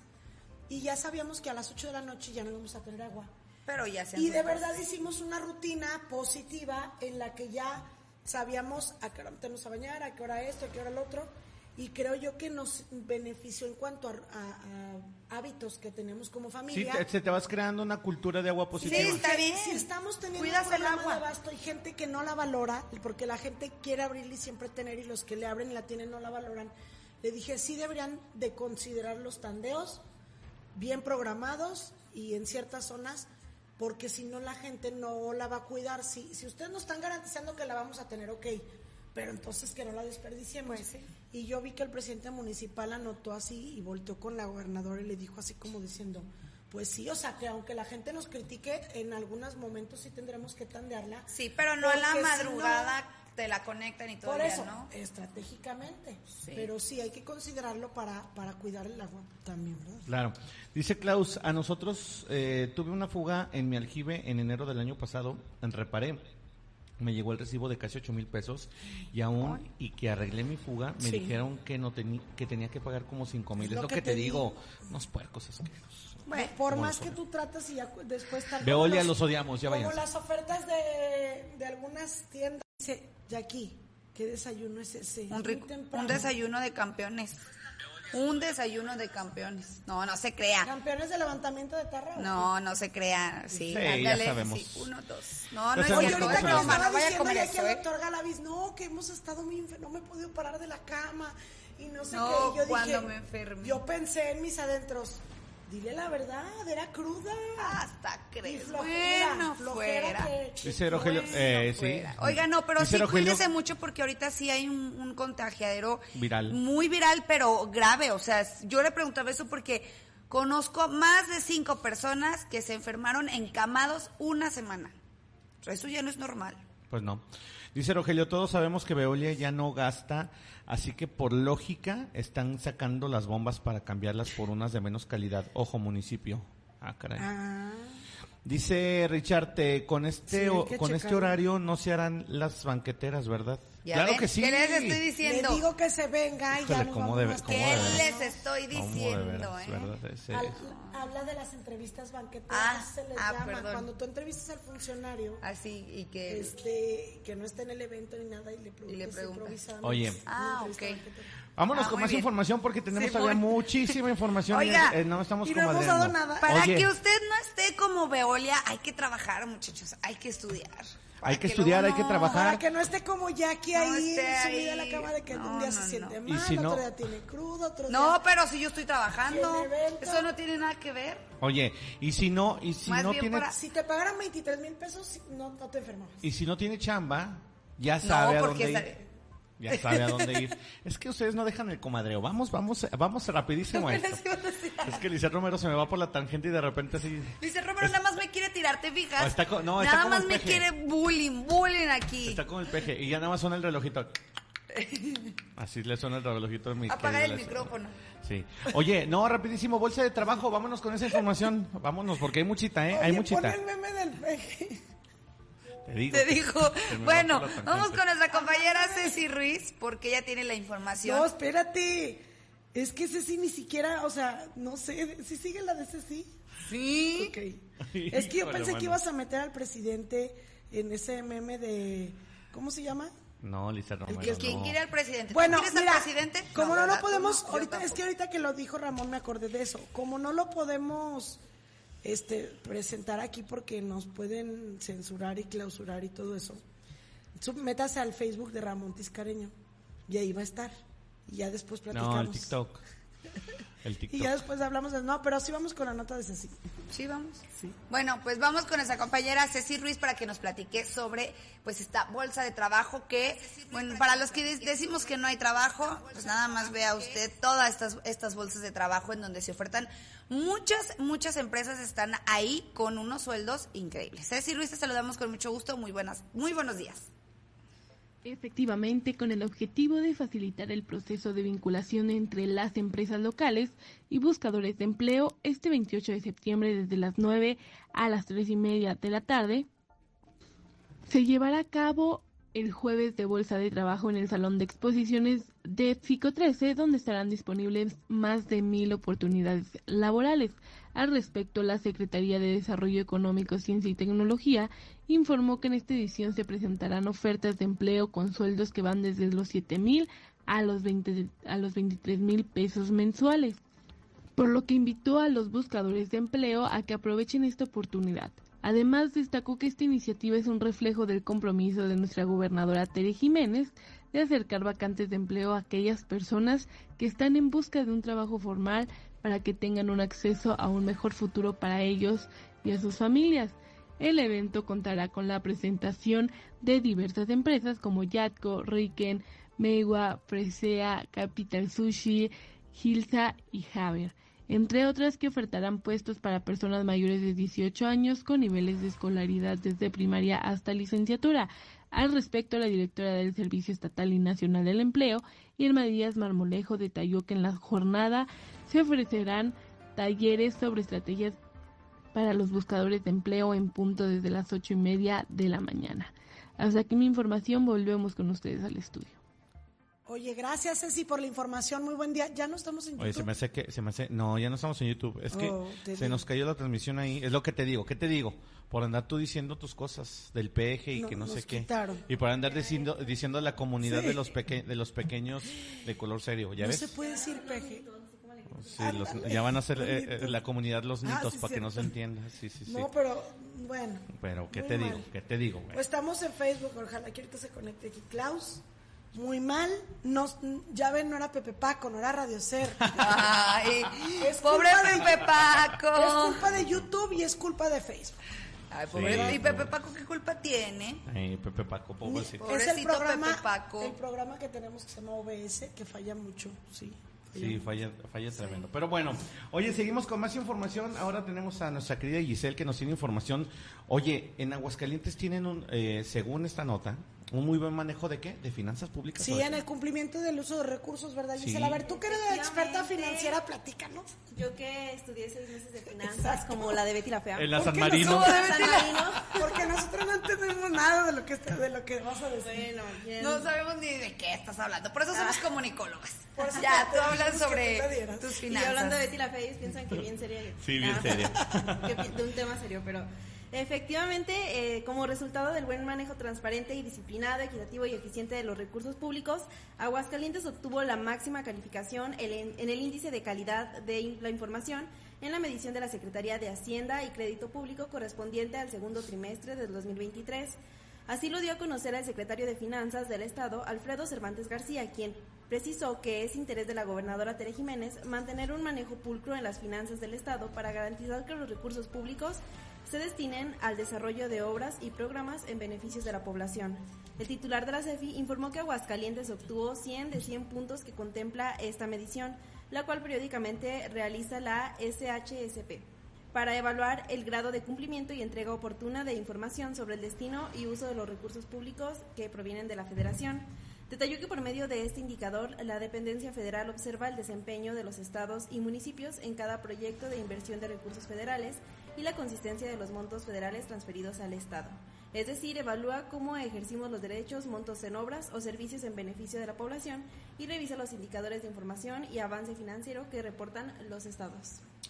Ah, pues muy buena, muy, muy buena esta información, Giselle, muchas gracias. Oye, pues ahí Sí, está. gracias. Aguascalientes siendo eh, pues punta de lanza en esto de los, de los manejos de las finanzas, por supuesto, el recurso público. Y bueno, pues se ha visto ya aquí, ahora en Sí. el marco de este primer informe de gobierno de la gobernadora, pues se ha visto el manejo eficiente, ¿no? De las finanzas públicas, que bueno, pues en esta ocasión eh, también son, pues, eh, ¿cómo se puede decir? Son parte de este orgullo, ¿no? De este orgullo tanto del gobierno estatal como del gobierno municipal, eh, las dos administraciones pues teniendo un muy buen manejo de recursos, un muy buen manejo de las finanzas, totalmente transparente también. Entonces, bueno, pues eso beneficia la imagen también de Aguascalientes, ¿no? Que justo ya el viernes nos lo dará a conocer la gobernadora Tere Jiménez en este su primer informe. Lo que sí es que, bueno, pues como ella eh, lo ha dicho, desde que se dio a conocer que este viernes será, pues ella menciona, nosotros vamos a demostrar con hechos, no con palabras. Hemos tenido una, eh, un buen resultado en temas de finanzas, buen resultado en temas de salud, seguridad, educación, en fin. Y usted va a decir, bueno, es que todos van a decir eso, ¿verdad? ¿Quién va a decir que está mal en salud? Claro. Pues nadie. Pero sí lo hemos estado notando, ya allí se nos ha estado platicando sobre estos buenos resultados que se ha presentado por parte del gobierno del estado y sobre todo tan importante, Ramón, que es las finanzas, que es todo lo económico, porque sin No, no, no. Sin lo económico no se puede hacer sin nada. un buen manejo, pues no. Sí, sí, sí. no se puede hacer Pero nada. bueno, pues ahí está la información. Muchísimas gracias, gracias, querida Giselle. Giselle, por la información. Ahora sí continuamos con más esta mañana. Ya son en este momento las 10 con 22 de eh, la mañana de este Sí. miércoles, ombliguito de semana, 27 de septiembre. Y continuamos con más. Oye, eh, Lizeth Romero, ya eh, le rindieron pro- eh, protesta, a el alcalde, al nuevo tomaron. alcalde. Sí, le tomaron eh, pro- protesta al nuevo alcalde de Rincón de Romos después del fallecimiento de, de, pues del chulo, ¿verdad? Que justo hoy Que- fue hace ocho días, ¿no? Que falleció ya, ocho eh, días. sí, hace, exactamente ocho días, hace ocho Hoy días, que, ocho falle- días. Que falleció y bueno, pues ahí, ahí ¿Era está. miércoles? Héctor Castorena es eh, nombrado el nuevo alcalde de Rincón de Romos pues eh, en, en medio de un ambiente pues trágico, porque sí, así fue la muerte de, de, de el exalcalde ahora fallecido, eh, el chulo, como lo conocían todos, eh, que lamentablemente pues perdió la vida en un, en un terrible accidente y bueno, pues ya se le tomó protesta, ya rendirá eh, cuentas como nuevo alcalde de el municipio Uy. de Rincón de Romos, que es de los municipios, por un lado, más golpeados por el crimen organizado, pero por el otro lado, de los más pujantes en cuanto a economía y de los más moviditos con los que tenemos y mucho contacto. trabajadores Sí. y es un pueblo muy muy preparado, muy Así bien es. educado, muy inteligente, pues. Bueno, Recordemos que ya está la normal, la normal de, Segura. de, de, ¿Qué Rincón, día la normal de de Rincón, que es de que es de educación física, si mal no recuerdo, Sí. ¿sí? Para, para maestros de educación física. Muchos maestros salen de por allá, mucha gente también, bueno, decide irse a Estados Unidos, pero de allá son muchos maestros de educación física a nivel estatal. Sí, sí, muy bien preparados. ¿Qué ibas a comentar? Ah, no, iba a comentar de esto que decía Ramón y yo me quedé pensando es- en ese día que estábamos a conocer del nuevo alcalde. Ahorita dijiste algo de en una tra- en un ¿qué? trágico Trágico accidente. no, pero pues que estaba rindiendo protesta en estas Sí, trágicas en medio de este situación. ambiente trágico. Eh, Sí, las ándale, eso mencionaste. Yo me quedé pensando ese día y dije, bueno, a ver, es un cargo importante ser alcalde de un municipio de Aguascalientes y siendo el de Rincón, ¿no? Que también es Sí. uno como Calvillo, uno de los municipios más visitados por la población. Yo no sabría cómo reaccionar ante esa situación de que padres, tengo un, un buen cargo, me acaban de, de dar este cargo tan importante, qué felicidad, pero fue por Las condiciones. las en cosas, las condiciones como que no, yo siento que no supo el nuevo alcalde cómo, cómo reaccionar, ya lo veíamos en las imágenes, digo, no sabe si sonreír, si no sonreír, precisamente por esta lamentable situación que se presentó y que lo, lo hizo estar ahora en este cargo tan importante que es el alcalde de Rincón. Pues Pero sí. bueno, pues así pasan las cosas, ni modo. Bueno, vámonos Triste. a más información. A ver, es mm, Ramón. Nos vamos ahorita con los normalistas. Sí, vámonos con, Porque vámonos tenemos Directo. comentario editorial de Adrián Valencia y luego ya nos pasamos a la política o vamos ahorita con la política y luego con Adrián. Como tú me lo indiques, como, tú me lo indiques. Como tú, es que Tú eres el productor. del programa, tú eres el que mandas. No, vámonos rapidísimo con, lo, con, con la marcha. Bueno, no, rapidísimo. Vámonos a. a- a Platícanos sobre la marcha. co- Continuemos con la marcha de los normalistas. Fíjate que ayer, en el marco de, de, de que se cumplen a nivel nacional nueve años, nueve años de la desaparición de los 43 estudiantes de Ayotzinapa, bueno, pues se llevaron a cabo varias eh, manifestaciones, varias, muchísimas manifestaciones a nivel nacional y en Aguascalientes pues no fue la excepción, ¿verdad? En Aguascalientes, bueno, pues eh, eh, estuvieron presentes las, las normalistas de Cañada Honda, de, de allá de, de esta escuela, escuela normal rural Justo Sierra Méndez, que, bueno, pues se congregaron cerca de 300, eh, 300 eh, chicas, 300, 300 estudiantes. son muy de, poquitas. pues, pues lo que pasa es que no es como tal, como, como su fecha de, de marcha. Ellas nada más se unieron, se adhirieron a Ah, esta, a estas manifestaciones por el, por, por lo que te digo, se cumplen nueve años de la desaparición de los 43. Ahí tenemos imágenes de, incluso ellos. pusieron las fotos, las imágenes de los 43 desaparecidos, uniéndose a esta serie de manifestaciones a nivel nacional. También se dio una en la Ciudad de México que, que bueno, pues eh, dejó muchísimas, muchísimas fotos, imágenes y experiencias a lo largo de la marcha y por supuesto después en la manifestación que hicieron en el Zócalo. Pero aquí en Aguascalientes, bueno, ellas marcharon, eh, como ya saben, ellas su punto de encuentro fue eh, Avenida Independencia, bajan hacia el centro, tomando Sí. varias calles del centro de la capital y llegan a la Excedra, donde, bueno, pues incluso extienden estos, estos, eh, estos manifiestos, eh, pancartas, lonas, eh, mantas, eh, con, con sentencias hacia el gobierno federal exigiendo el esclarecimiento de este caso de los 43 desaparecidos de Ayotzinapa que sigue eh, sin, sin esclarecerse, ¿no? A pesar de que, de que, bueno, en aquel entonces Enrique Peña Nieto como presidente, eh, él lo decía, vamos a ir, vamos a dar con la verdad, vamos a ir detrás de, de los que hayan sido los culpables, vamos a tratar de, de hacerlo mejor, pues se fue de- de- se fue de su mandato y antes de eso, Andrés Manuel López Obrador tomaría el estandarte de los 43 desaparecidos como una promesa de campaña, ¿no? Llegando yo, inmediatamente se, Se va a saber quién fue. Casi y va a haber justicia. llamada. Va a haber justicia. Vamos a investigar y va a haber justicia y los que hayan sido los culpables, hasta las más altas esferas van a ser castigados, encarcelados y por supuesto se va a hacer justicia. ¿Y hace cuántos el día de hoy, el día de hoy aquí han pasado cinco años, ya pasaron nueve años de este caso Y sigue sin haber un solo paso adelante en las investigaciones. Así incluso lo, lo, lo declaró el abogado, el abogado de las 43 familias de los desaparecidos de Ayotzinapa el día de ayer, antes precisamente antes de esta de esta manifestación.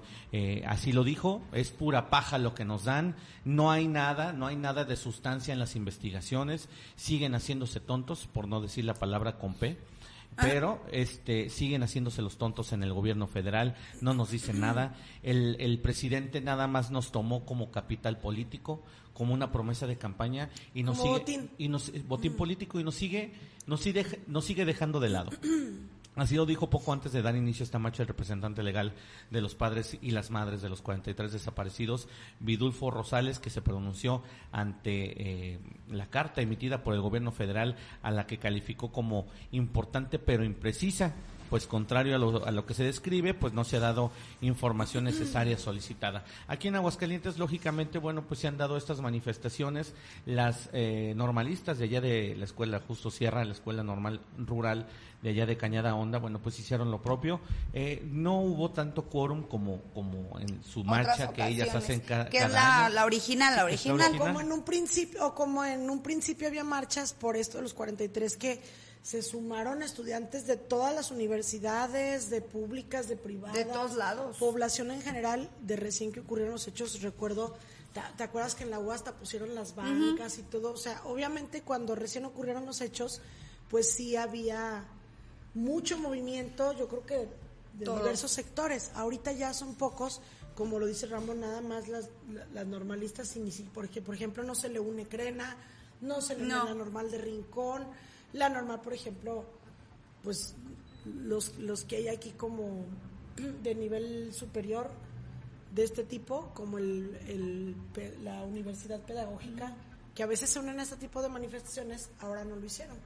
Pues como dice Ramón, y es verdad, digo, no es la, como quien dice, la original, la marcha original, en donde sí también se suman varias varias escuelas, varios estudiantes. Sin embargo, bueno, sí, si lo comparamos de cuando sucedió, pues sí era un mundo de gente, un mundo de estudiantes. Ahora ya no. Pero, pues esta marcha lo hicieron como por, por el cumplimiento de los nueve años. Sin embargo, no es la marcha como tal, la original, que, que todos conocemos. Pero bueno, pues lo que Pero sí es que ya están ahí. Estuvieron el día de ayer, ya vamos a conocer las calles que se cerraron, se iba a presentar algún tráfico.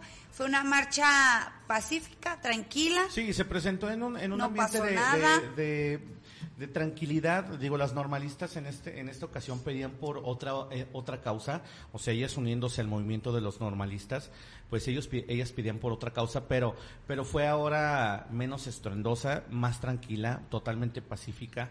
Eh, las normalistas al final pues se juntaron incluso con algunos ciudadanos a platicar, a intercambiar ideas y pues in- e intercambiar pensamientos de este terrible hecho que ya ocurrió un 26 de septiembre de aquel lejano 2014 en el que bueno pues lamentablemente perdían la vida estos estos eh, 43 alumnos de allá en Ayotzinapa de esta normal eh, rural, rural en Guerrero que bueno pues hasta el momento no hay datos el presidente sigue haciéndose Ojo de hormiga. pues ya sabemos lo que se hace Hay un animal él- llamado él, na- él nada más sí él nada más Lo que viene en el video que te digo. Efectivamente. Que no poner. Ah, No, no, no, no, ahorita se los ponemos.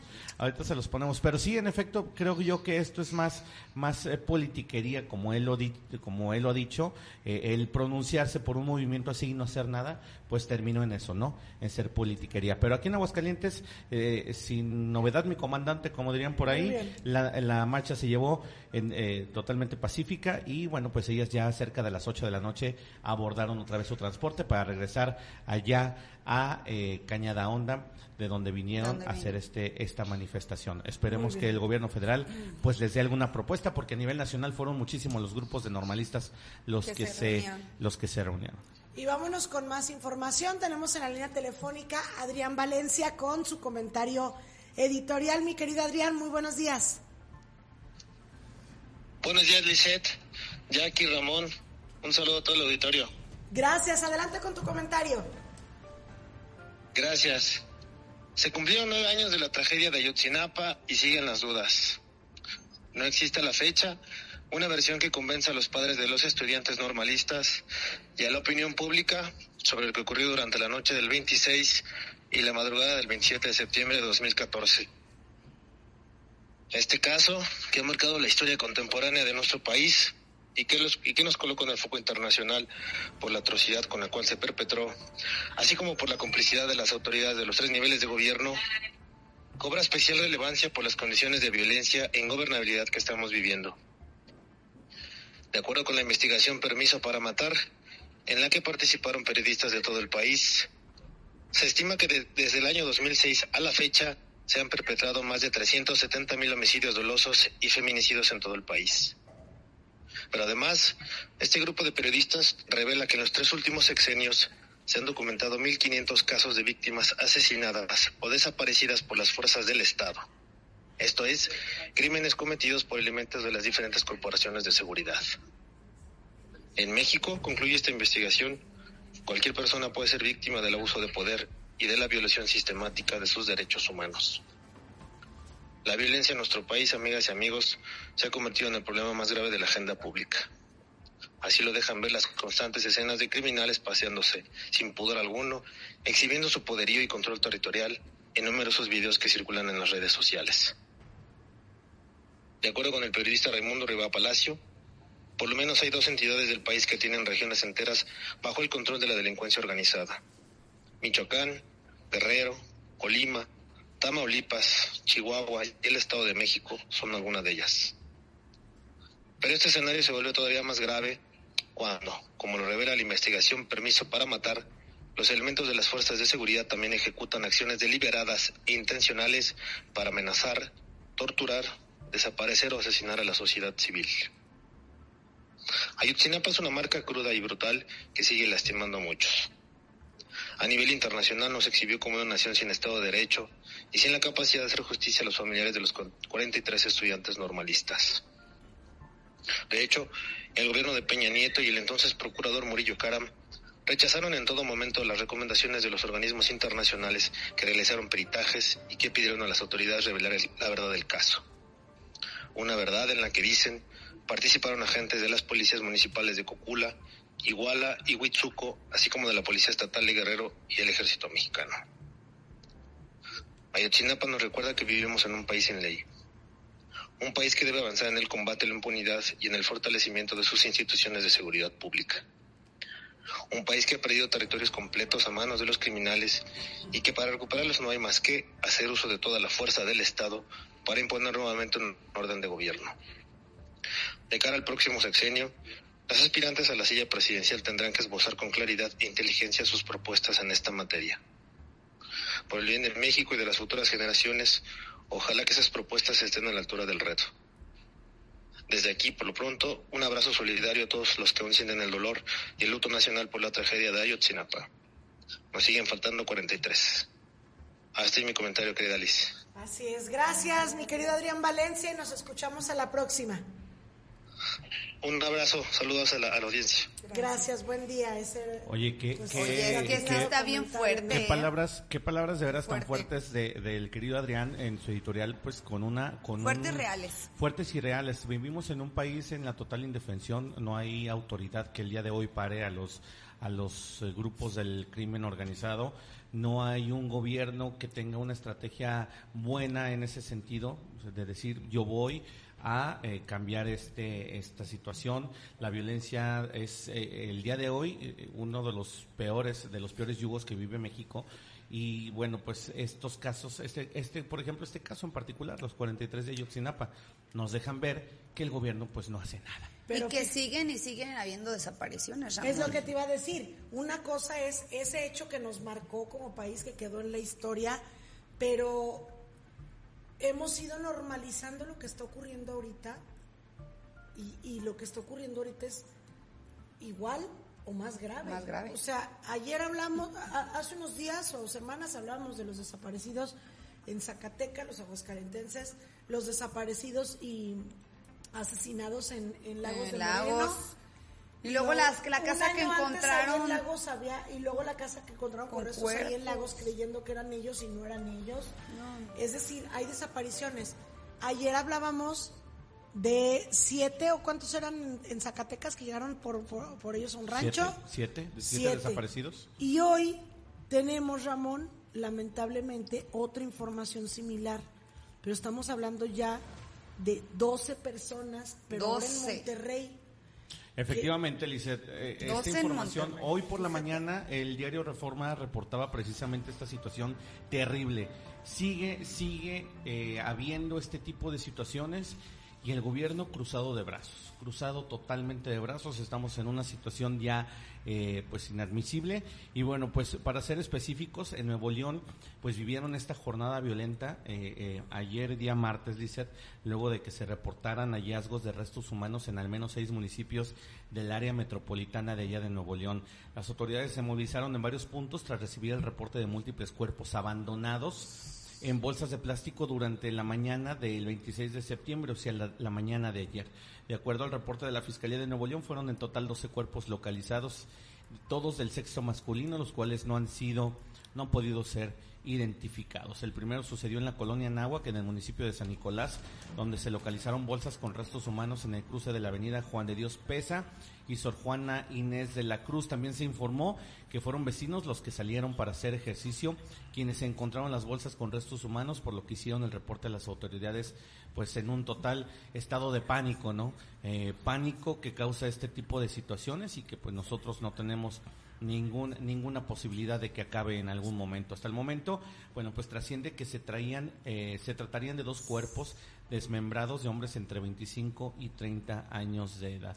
En ese mismo municipio, Lizeth, fíjate nada más, también se localizaron otros restos, pero ahora en la avenida Múnich, eh, casi a la altura de la avenida Nogalar, eh, los cuales, bueno, pues aparentemente también fueron arrojados desde un vehículo en movimiento. En Santa Catarina abandonaron, abandonaron dos hieleras, que bueno, pues ahí teníamos la imagen de estas hieleras con restos humanos, junto a carteles con mensajes supuestamente firmados por miembros del crimen organizado sobre la carretera Saltillo, mientras que en Apodaca, en Apodaca, perdón, se ubicaron al menos cinco cuerpos en la autopista al aeropuerto. De igual manera, bueno, pues se habla que junto a los cuerpos eh, habrían dejado un cartelón presuntamente con un mensaje del crimen organizado, pero esto no ha sido confirmado por las autoridades a este, este momento, que son 10.40 de la mañana. Asimismo, híjole, mano, se encontraron otras bolsas con restos en el libramiento noroeste, en el municipio de García, a la altura del kilómetro 2 en la zona despoblada.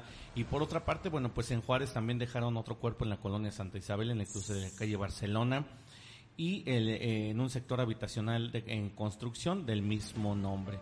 Eh, esta situación eh, creo yo que ya deja más que en claro que, que la violencia, que el- los cárteles del, eh, del crimen organizado, los, eh, los grupos del crimen organizado tienen sitiado el país. No respetan ningún estado. No respetan, no respetan al Estado, no respetan no a la Guardia Nacional. O no es un al mensaje al, ejército. gobernador de Jalí, de O es un mensaje al gobernador de Nuevo León, pero sabes que todos los gobernadores tienen mensajes, o sea, estamos hablando que, estamos hablando que, oye, pues a nivel local el gobernador tiene tiene la potestad de hacer y deshacer, pero cuando tú tienes un gobierno federal que, que te, te ata de manos con esa estrategia estúpida de abrazos no balazos, pues por más que tú quieras hacer mucho no se puede, Lisset. Entonces esta situación se está saliendo totalmente de control y bueno, pues continúa, continúa la ola, la ola de ¿Qué? violencia aquí en eh, pues en nuestro país, en muchos de los estados sigue habiendo esta este tipo de situaciones que cada vez nos dejan más que en claro que pues la estrategia del presidente saliente, el inepto presidente saliente, pues eh, no ha funcionado. Que ya mencionabas tú, Ramón, a ellos no les importa ni en qué estado, ni, ni dónde, en qué municipio, y tampoco les importa a quién, qué personas. ¿A quién se Puede hace- ser a una persona Claro. de la calle, un, un ciudadano que anda ahí caminando, una persona que está en los contenedores recogiendo basura, pero también quien sufrió pues un atentado presuntamente, eso se decía en su momento, fue la alcaldesa de Cotija, Michoacán, que se rumoraba que había sido un secuestro y que estaba en un centro comercial con mucha gente y se la habían llevado. Bueno, pues ya tras este supuesto secuestro aparece públicamente la alcaldesa de Cotija, Michoacán y dice estar tratando de procesar lo que pasó. Vamos a ver este video en donde la alcaldesa menciona pues varios puntos muy importantes de decir, bueno, pues aquí estoy, pero estoy tratando de salir adelante de este, pues un susto, que, un que- trauma un susto, que un trauma que le, que le metieron, que se le quedó ahí. Y bueno, pues vamos a escuchar y a ver las palabras de la alcaldesa. Muy buenas tardes, hoy 26 de septiembre del año 2023. Les hago el siguiente comunicado para informarles que desde hoy en la mañana, gracias a Dios, ya me encuentro en casa, ya me encuentro con mi familia, ya me encuentro aquí en el ayuntamiento, me encuentro en el cabildo en este momento.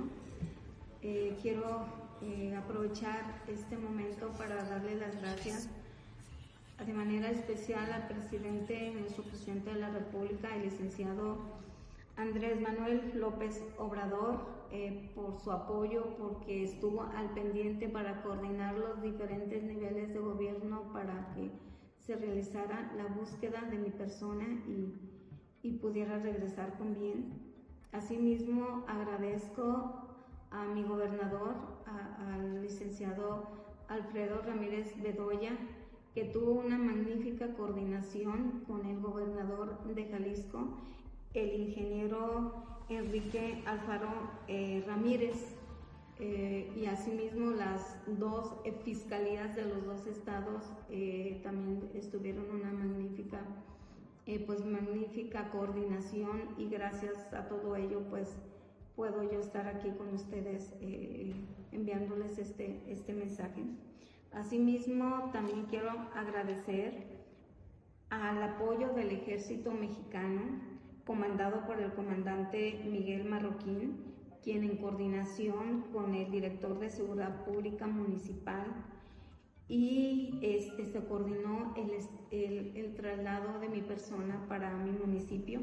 Asimismo, también agradezco el apoyo de la Guardia Nacional y Fiscalía del Estado de Michoacán que estuvieron al tanto de mi, de mi situación.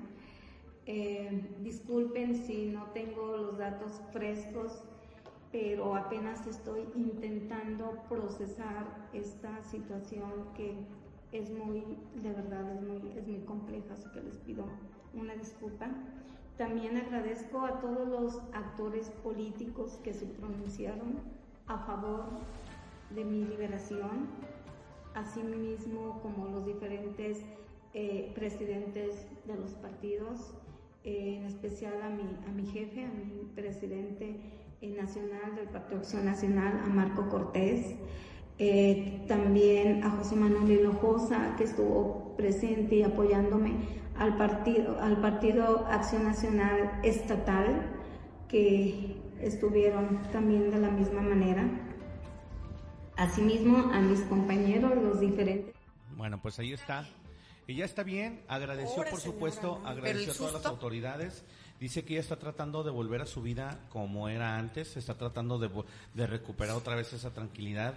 Dice muchas gracias a las personas que se preocuparon por mí, estoy bien. Lógicamente esto es un golpe anímico, es un golpe en tu, pues ahora sí que en tu intelecto, ¿no? Imagínate qué tanto te puede afectar que te Emocional. sustraigan. Sí. Y tú no, eh, además, tú no sabes si vas a, vas a volver con vida en, en, en ese momento, pues y luego si con- estás viendo todo lo que está pasando. Claro.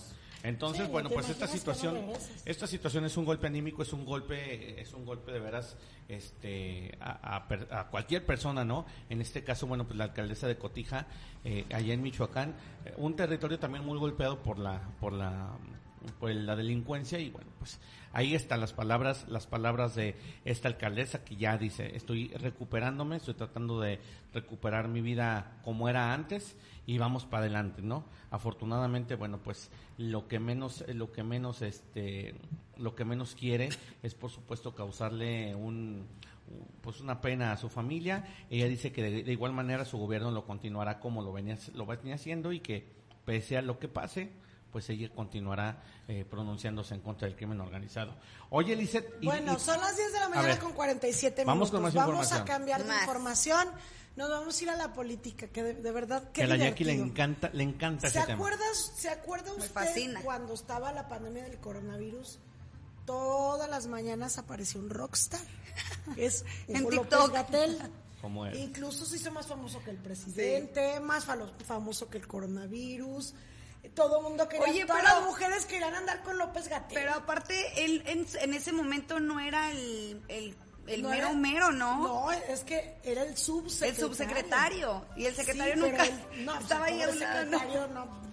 Por eso se hizo famoso. Nunca lo conocía. Es que como todos los secretarios de, de Andrés Manuel López Obrador Nadie era de la tercera edad y no podía salir. No, y nadie Ah, lo no, conocía. con Bueno. El chiste es que, pues, de- mm, Hugo López Gatel, no, hombre, todas las mujeres querían andar con Hugo López Gatel y que las curara. Se la rifó. Del coronavirus y todo. Que las curara del coronavirus. Obviamente, pues, sí, sí, sí, hay que decirlo, aprovechó ese tiempo, le, le sirvió mucho para hacerse muy famoso. Todo el mundo sabe quién es Gatel. Sí. Entonces, pues capitalizando todo ese conocimiento, esa popularidad que él tiene, pues ahora va, va a entrarle a, ahora sí como a la política, porque una cosa es que tú seas funcionario, pero a veces no eres político, eh, decían, él es más técnico, pero ahora ya le está entrando como que a la grilla política, Qué va a buscar la jefatura de la Ciudad de México, ¿verdad, Ramón? Efectivamente, Lice Romero, fíjate que, híjole, eh, lo que es la desfachatez. Después de ¿Por que todo. Bueno, pues es que mucha gente lo considera, lo considera la, la muerte andante, así lo dijeron, todos lo consideran la muerte Ah, andante. cierto, ¿te acuerdas cuando le dijeron en el Congreso? Sí, le dijeron del Congreso que gracias a él había tantos muertos por el coronavirus y por su estrategia fallida de salud en ese entonces. Entonces, bueno, pues López Gatel, subsecretario de Prevención y Promoción de la Secretaría de Salud, anunció la tarde de ayer que renunció a su cargo para buscar la candidatura a la jefatura del gobierno de la Ciudad de México a hacerse el próximo 2024. Así lo anunció en sus redes sociales, este pues eh, este registro en el en el proceso interno de Morena, donde competirá con la alcaldesa con licencia de Iztapalapa, de Iztapalapa, perdón, Clara Brugada y el ex jefe de policía, a que también esa Ah, fue nota, Omar García. Omar García Harfuch, Que también es un que es galán. el Golden Boy, es el Golden Sí, Boy sí. de, de Morena allá en la CDMX. Sí está guapetón, Dice ¿eh? Jackie que ella se quiere vivir a la Ciudad de México. Si queda Omar No, mi o ma- cuando estaba Mancera con Mancera, ahora con Harfuch. ahora Ay, con- no es cierto. ¿Qué va a decir la gente? Oye, no es cierto. se pintó el cabello. No, así se ve por Oye, la lo que te voy a decir, se ve diferente, ¿no? Se ve como más No, es la sombra, como- Lice Romero. Sí, eso que se ve ahí es la sombra. Pero se ve así como Pero yo lo veo Se diferente. me hace diferente. Se ve más yo no juvenil. lo reconozco. Bueno, Ah, es total que el funcionario. Sí, sí, hizo sus arreglitos. El funcionario federal, eh, que tiene más de un centenar de llamados a comparecer ante el Congreso de la Unión, por, precisamente eh, sin responder, precisamente por el asunto del COVID, eh, detalló que su lema de campaña será humanizar a la ciudad. No, va a ¿Qué ser eh? una, una, una más. Una más. Una más. Añadió que no busca beneficio propio al participar por la candidatura del je- de, de jefe de gobierno, eh, seguramente, ujú, y sino que eh, él busca aminorar la injusticia social que se vive en la Ciudad de México. No, pues vamos a vivir allá, ¿no? Chihuahua, es que con tan buenas personas y tan buenos candidatos que tenemos, ¿cómo le vamos a hacer para escoger en la Ciudad de México? ¿Cómo le van a hacer? Tan buenos que son todos, fíjate, Gatel. Qué bueno que no vas a, que no Su estás santidad. Gatel, Hugo López Gatel. Su no, santidad no. ¿Cómo- Su cómo- Dios. ¿Cómo le podemos hacer para tener candidatos de esa altura aquí en, las- aquí en Aguascalientes? ¿Qué, qué, qué de veras que desfachatez? Pero bueno, total que le dieron el registro, va, va a competir ahí al interior de Morena con Harfush, con otra exalcaldesa y por supuesto, bueno, pues ahí va a estar haciendo su luchita para ser el próximo jefe de gobierno de la Ciudad de México. Pero Lizeth Romero, fíjate que No es el único. no es el No único. es- Oye, ya muchos artistas se, Ah, ya se hablamos- quieren lanzar a no, candidaturas, artistas, este, personas de la farándula, Deportistas. eh, deportistas. Lanzar, yo Recordemos, oye, todos quieren seguir el caminito de Cuauhtémoc Blanco. ¿Quién iba a decir Es lo que que, mi querido jorobadito de allá del América iba a ser ahora el, el flamante gobernador de Oye, que de también si Morelos? quiere lanzar a la presidencia, ¿eh? Es lo que te digo. Porque, le- Bien, o sea, le preguntaron si se aventaría, si no le daría miedo y dijo, si no le tuve miedo a enfrentarme a los alemanes, ¿tú crees que le voy a tener miedo a, ¿A los animales? a los alemanes? Alemanes. Ah, yo dije, ¿qué A pasó? los alemanes. A los alemanes. Sí, A dijo, los "No, animales". No, tengo miedo a nada. Pues- Mira, ya, ya todo, ya en México todo puede ser, todo Posible. puede ser posible. Y precisamente otro de los que se quiso, se quiso lanzar y que ya en- está en ese proceso es el papá de Checo Pérez. Fíjate. U- Si usted no sabe quién es Checo Pérez, bueno, pues es el piloto de la Fórmula 1 mexicano, orgullo mexicano, por qué no decirlo, de origen jalisciense, que bueno, pues está en el equipo de Red Bull Racing y que hoy por hoy pues es una de las figuras en el deporte mexicano más, más eh, pues llamativas, más deslumbrantes, la que más brillo tiene, pero ¿qué crees?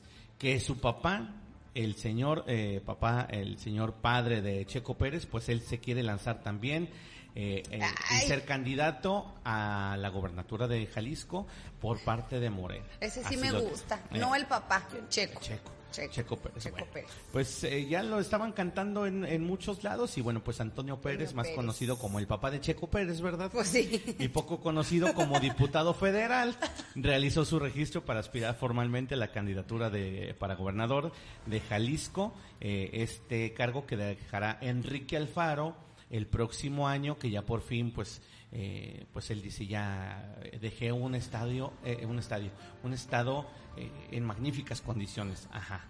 Seguramente, seguramente Enrique Alfaro con este raquítico, raquítica forma de gobernar Jalisco, bueno, pues lo va a dejar el cargo el próximo año y precisamente don, eh, don Toño, don Toño Pérez, don, Che- don papá de Checo Pérez, este pues ya quiere él ser el flamante gobernador de allá de Jalisco. Pues bueno. Así es que bueno, pues ya tiene hasta su lema, dice Jalisco tierra de campeones. Recordando que de ahí, si mal no recuerdo, el Canelo es de Jalisco Sí. y también Checo Pérez. También Checo. Dos, los dos deportistas. Donovan Carrillo, el, el patinador. ¿Quién más? A ver. Este. Los mariachis, las chivas. Las chivas. El Atlas. ¡Wow! ¡Wow! No, sí, campeonísimos. Ahorita en el último lugar de Está, la tabla, Jackie, claro de la que sí, tabla, ya sé, claro no que sí. Jackie Bracamonte es una campeona de la vida. Oye, Una campeona. y Pero fíjate, no es que, la- y, no fíjate, es- y fíjate que en este, en este lapso, en este proceso, Lizeth, él, él dice que él es totalmente, eh, pues, uno más de los que apoyan que Claudia Sheinbaum sea presidenta de México. Entonces, pues ya cayó de mi gracia. Así es que todos eh, allá en Jalisco, ¿por, el, ¿por qué partido dices? Morena. Ah, no, pues era obvio que iba a decir eso, Ramón. Pues sí, Que sí. pero pues él, eh, él Sí. podía decir quebrar, Ay, ¿no? bueno. Pero bueno. Oye, y otra, hay, hay otra que va a buscar, ¿verdad? Hay ¿Tú otra. la conoces de aquí? A ver, ponme la imagen para ver si la conozco. Ah, no. Eh, ¿Sabes qué? bueno, Sab- ¿Sabes de Cabá? Eso sí, es lo que te iba a decir. Solo sé que está en Cava. Tanto tanto que va cara, si no sabe quién canta la calle de la sirena. no, sí sé que Cava, pero yo no los conozco. Es más, este caló yo no sé quiénes son. O sea, los, los veo, los conozco, pero no sé los nombres ¿Qué de cada pasó? No, cantante. pero Federica era la y, más famosa. y Cava, pues Ari. es, yo los conozco como Cava, pero bueno, es una de las que canta ahí en Cava que también se lanza como eh, candidata para la gubernatura, Ramón, De también, Yucatán. de Yu- pero ella de Yucatán. Ella de Yucatán. Ella de Yo no sabía que era diputada federal. Yo lo que te iba a decir, yo tampoco sabía estarte Es que-.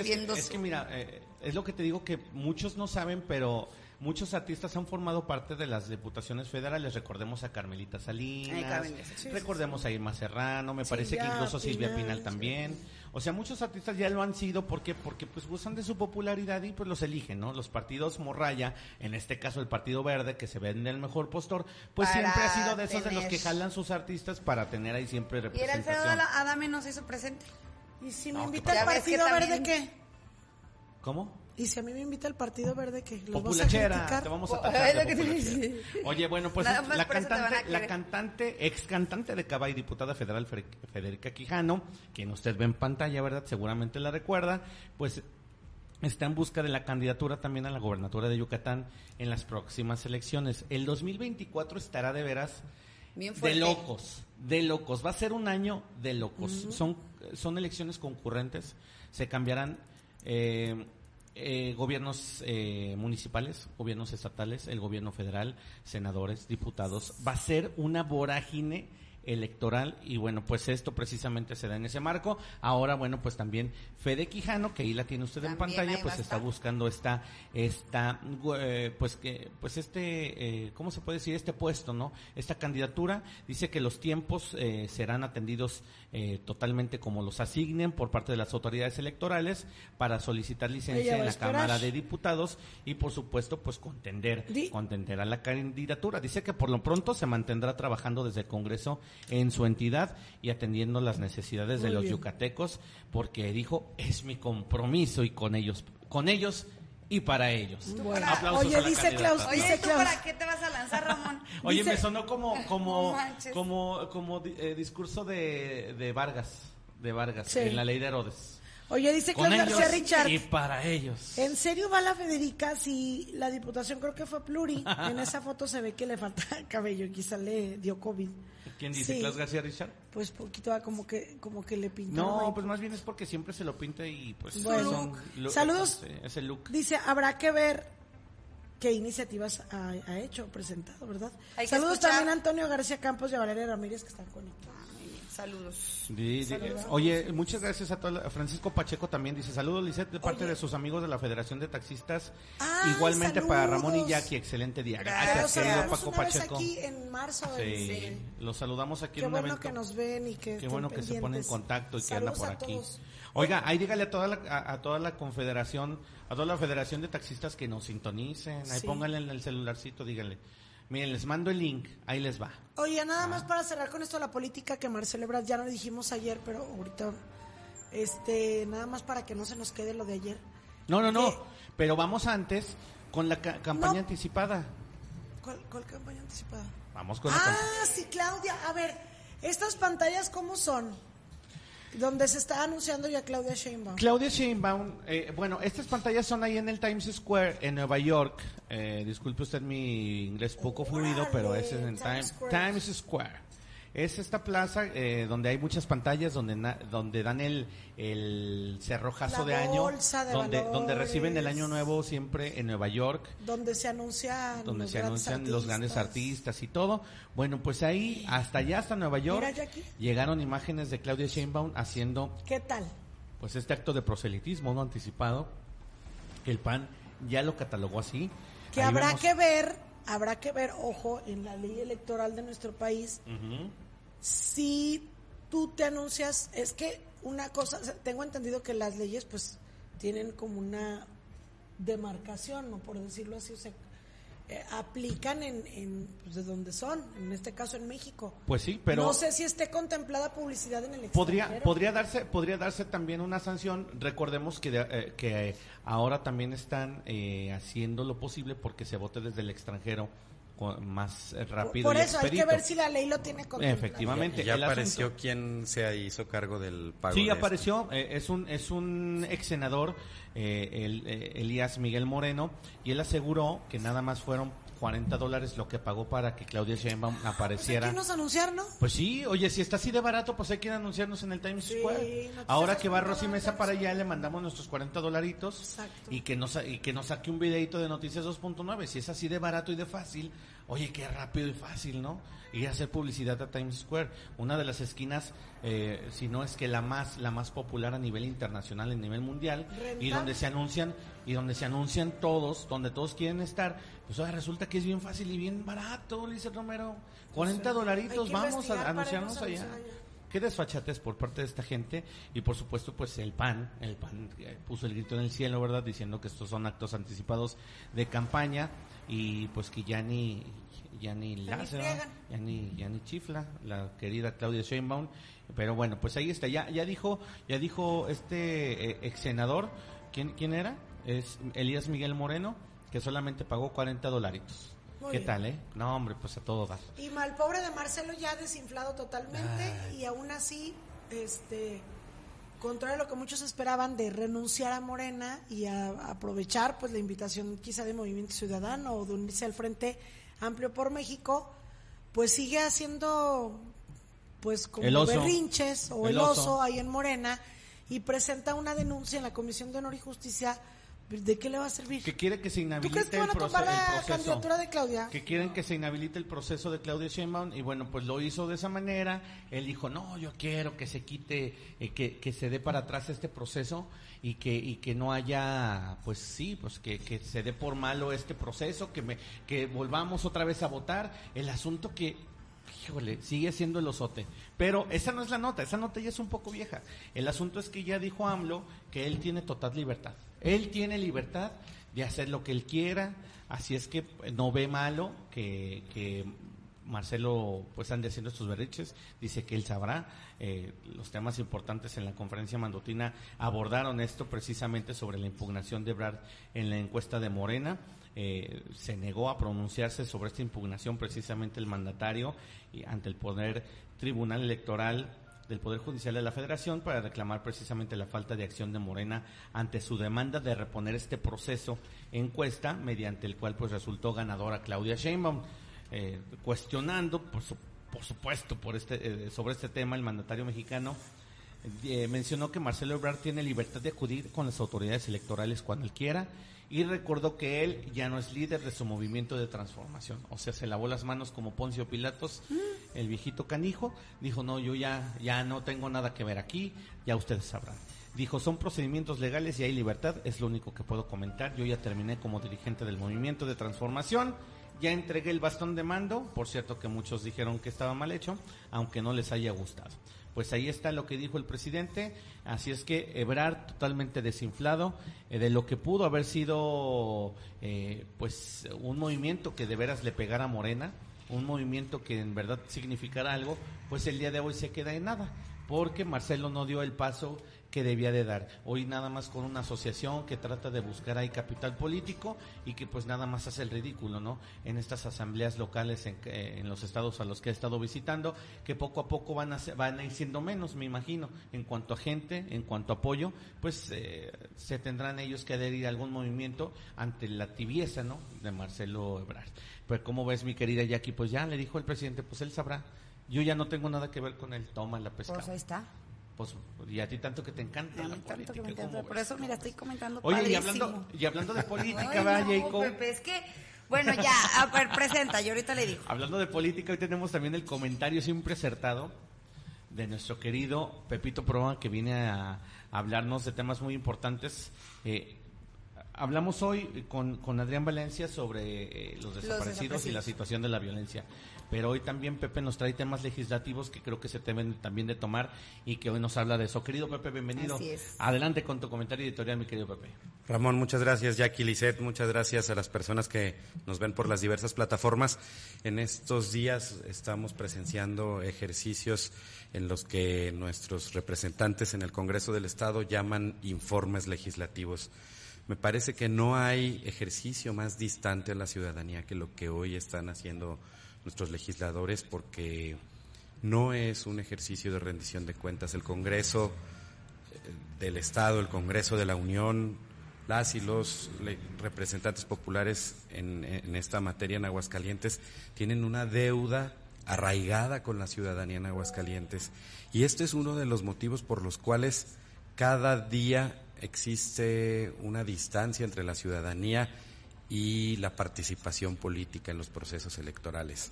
No hay mecanismos en los que los- lo- las y los diputados puedan ceñirse a un esquema de rendición de cuentas y son actos de mero lucimiento personal, actos en el que se planea el mejor lucimiento, quién puede tener mejor de, tipo de destrezas, de habilidades en materia de oratoria o tratar de superadornar cifras en donde habrá quienes presenten que votaron en el número de acuerdos, puntos de acuerdo, que presentaron en el número de iniciativas, pero que en este estado cada legislatura es un comentario dicho en todo Radio Pasillo y en la comentocracia.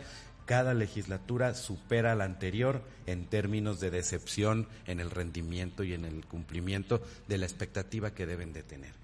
Y no estoy hablando con esto de que deban de ser un ente beligerante que se separe de la inercia y de la dinámica política en Aguascalientes, pero sí que sea un ente que eche a andar los organismos de rendición de cuentas en el Estado, un ente que pueda tener mejores capacidades de deliberación y de disertación, un ente que pueda permitirse socializar las necesidades de las personas.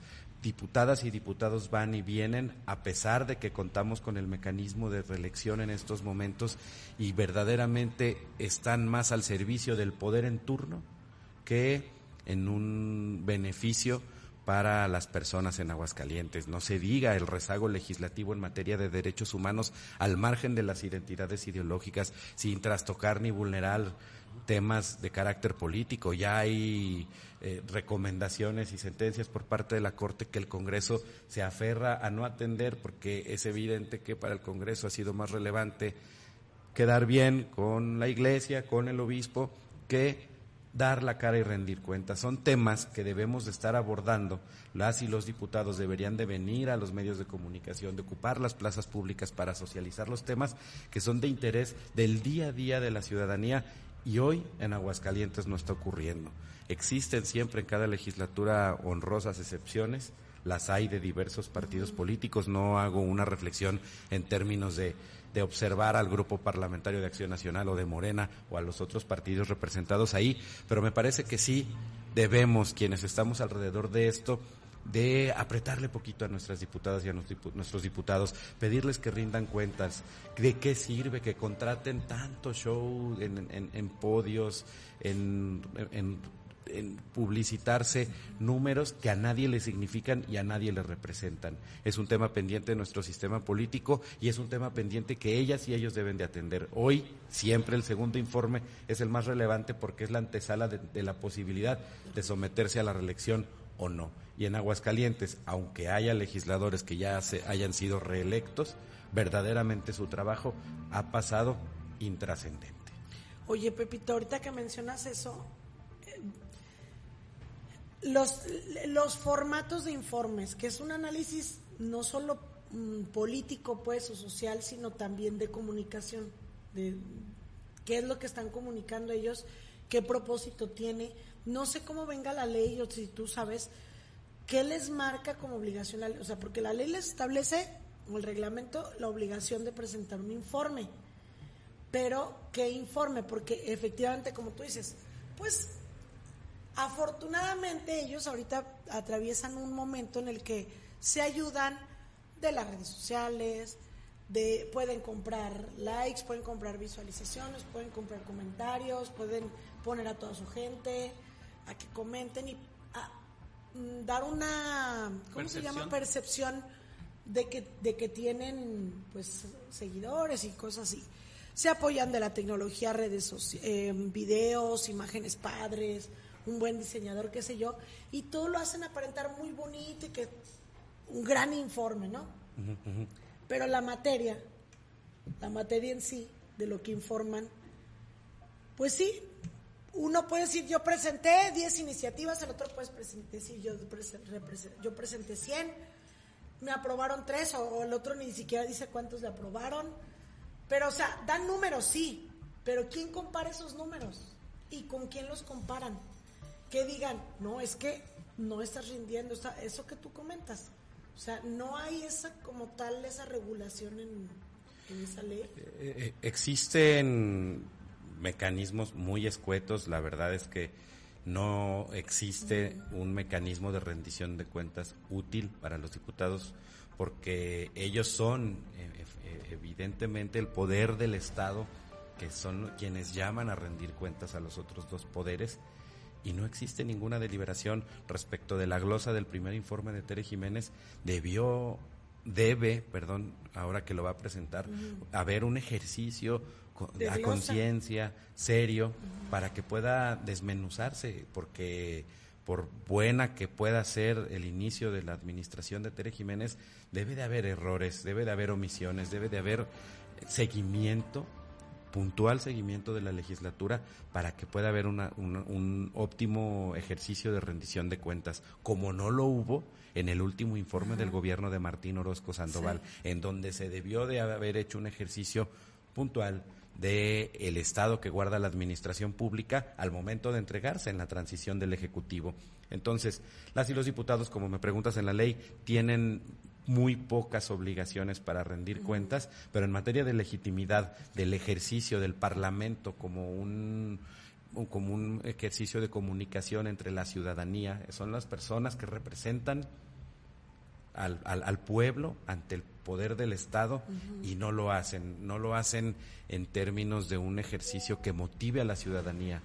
Podemos salir ahorita a preguntarle a las personas que nos encontremos, están pues completamente desvinculadas de sus legisladores y eso a ni uno solo. me parece que es un hecho que debemos de asumir todos los días. Vemos las fotografías, decías, en las redes sociales, pues es que son actos políticos para rendirse culto entre unos y otros y vemos una pasividad completa entre las diferencias notorias que hay en el proyecto nacional entre Morena y Acción Nacional y vemos a, Morena acudiendo a los informes del Partido Acción Nacional y al Partido Acción Nacional acudiendo a los informes de Morena cuando hay notorias diferencias en la discusión pública que se da a nivel nacional. Podemos estar a favor o en contra de unos o en otros, podemos simpatizar con Acción Nacional, podemos simpatizar con Morena, pero tienen posturas muy claras en la agenda nacional estos partidos políticos en donde delimitan sus sus alcances en cuanto a sus convicciones y a sus agendas y en Aguascalientes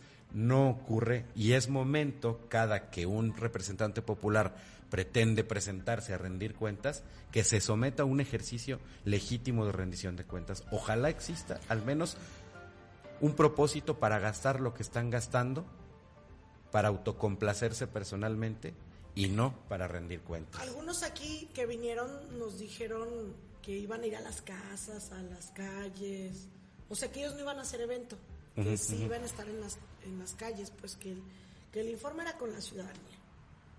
Pues qué bueno que, que, que, que, tengan ese mínimo decoro de ir a la calle, así como se dice siempre en cada campaña, para, pedir el voto, todas y todos están buenos para tocar la puerta y tratar de cambiar el mundo y el entorno en el momento en el que son candidatos. Pero que también en la candidatura. si ese ejercicio es auténtico, es decir, si de verdad salen al azar a la calle o una avanzada les tiene no, es que valdría casa a visitar.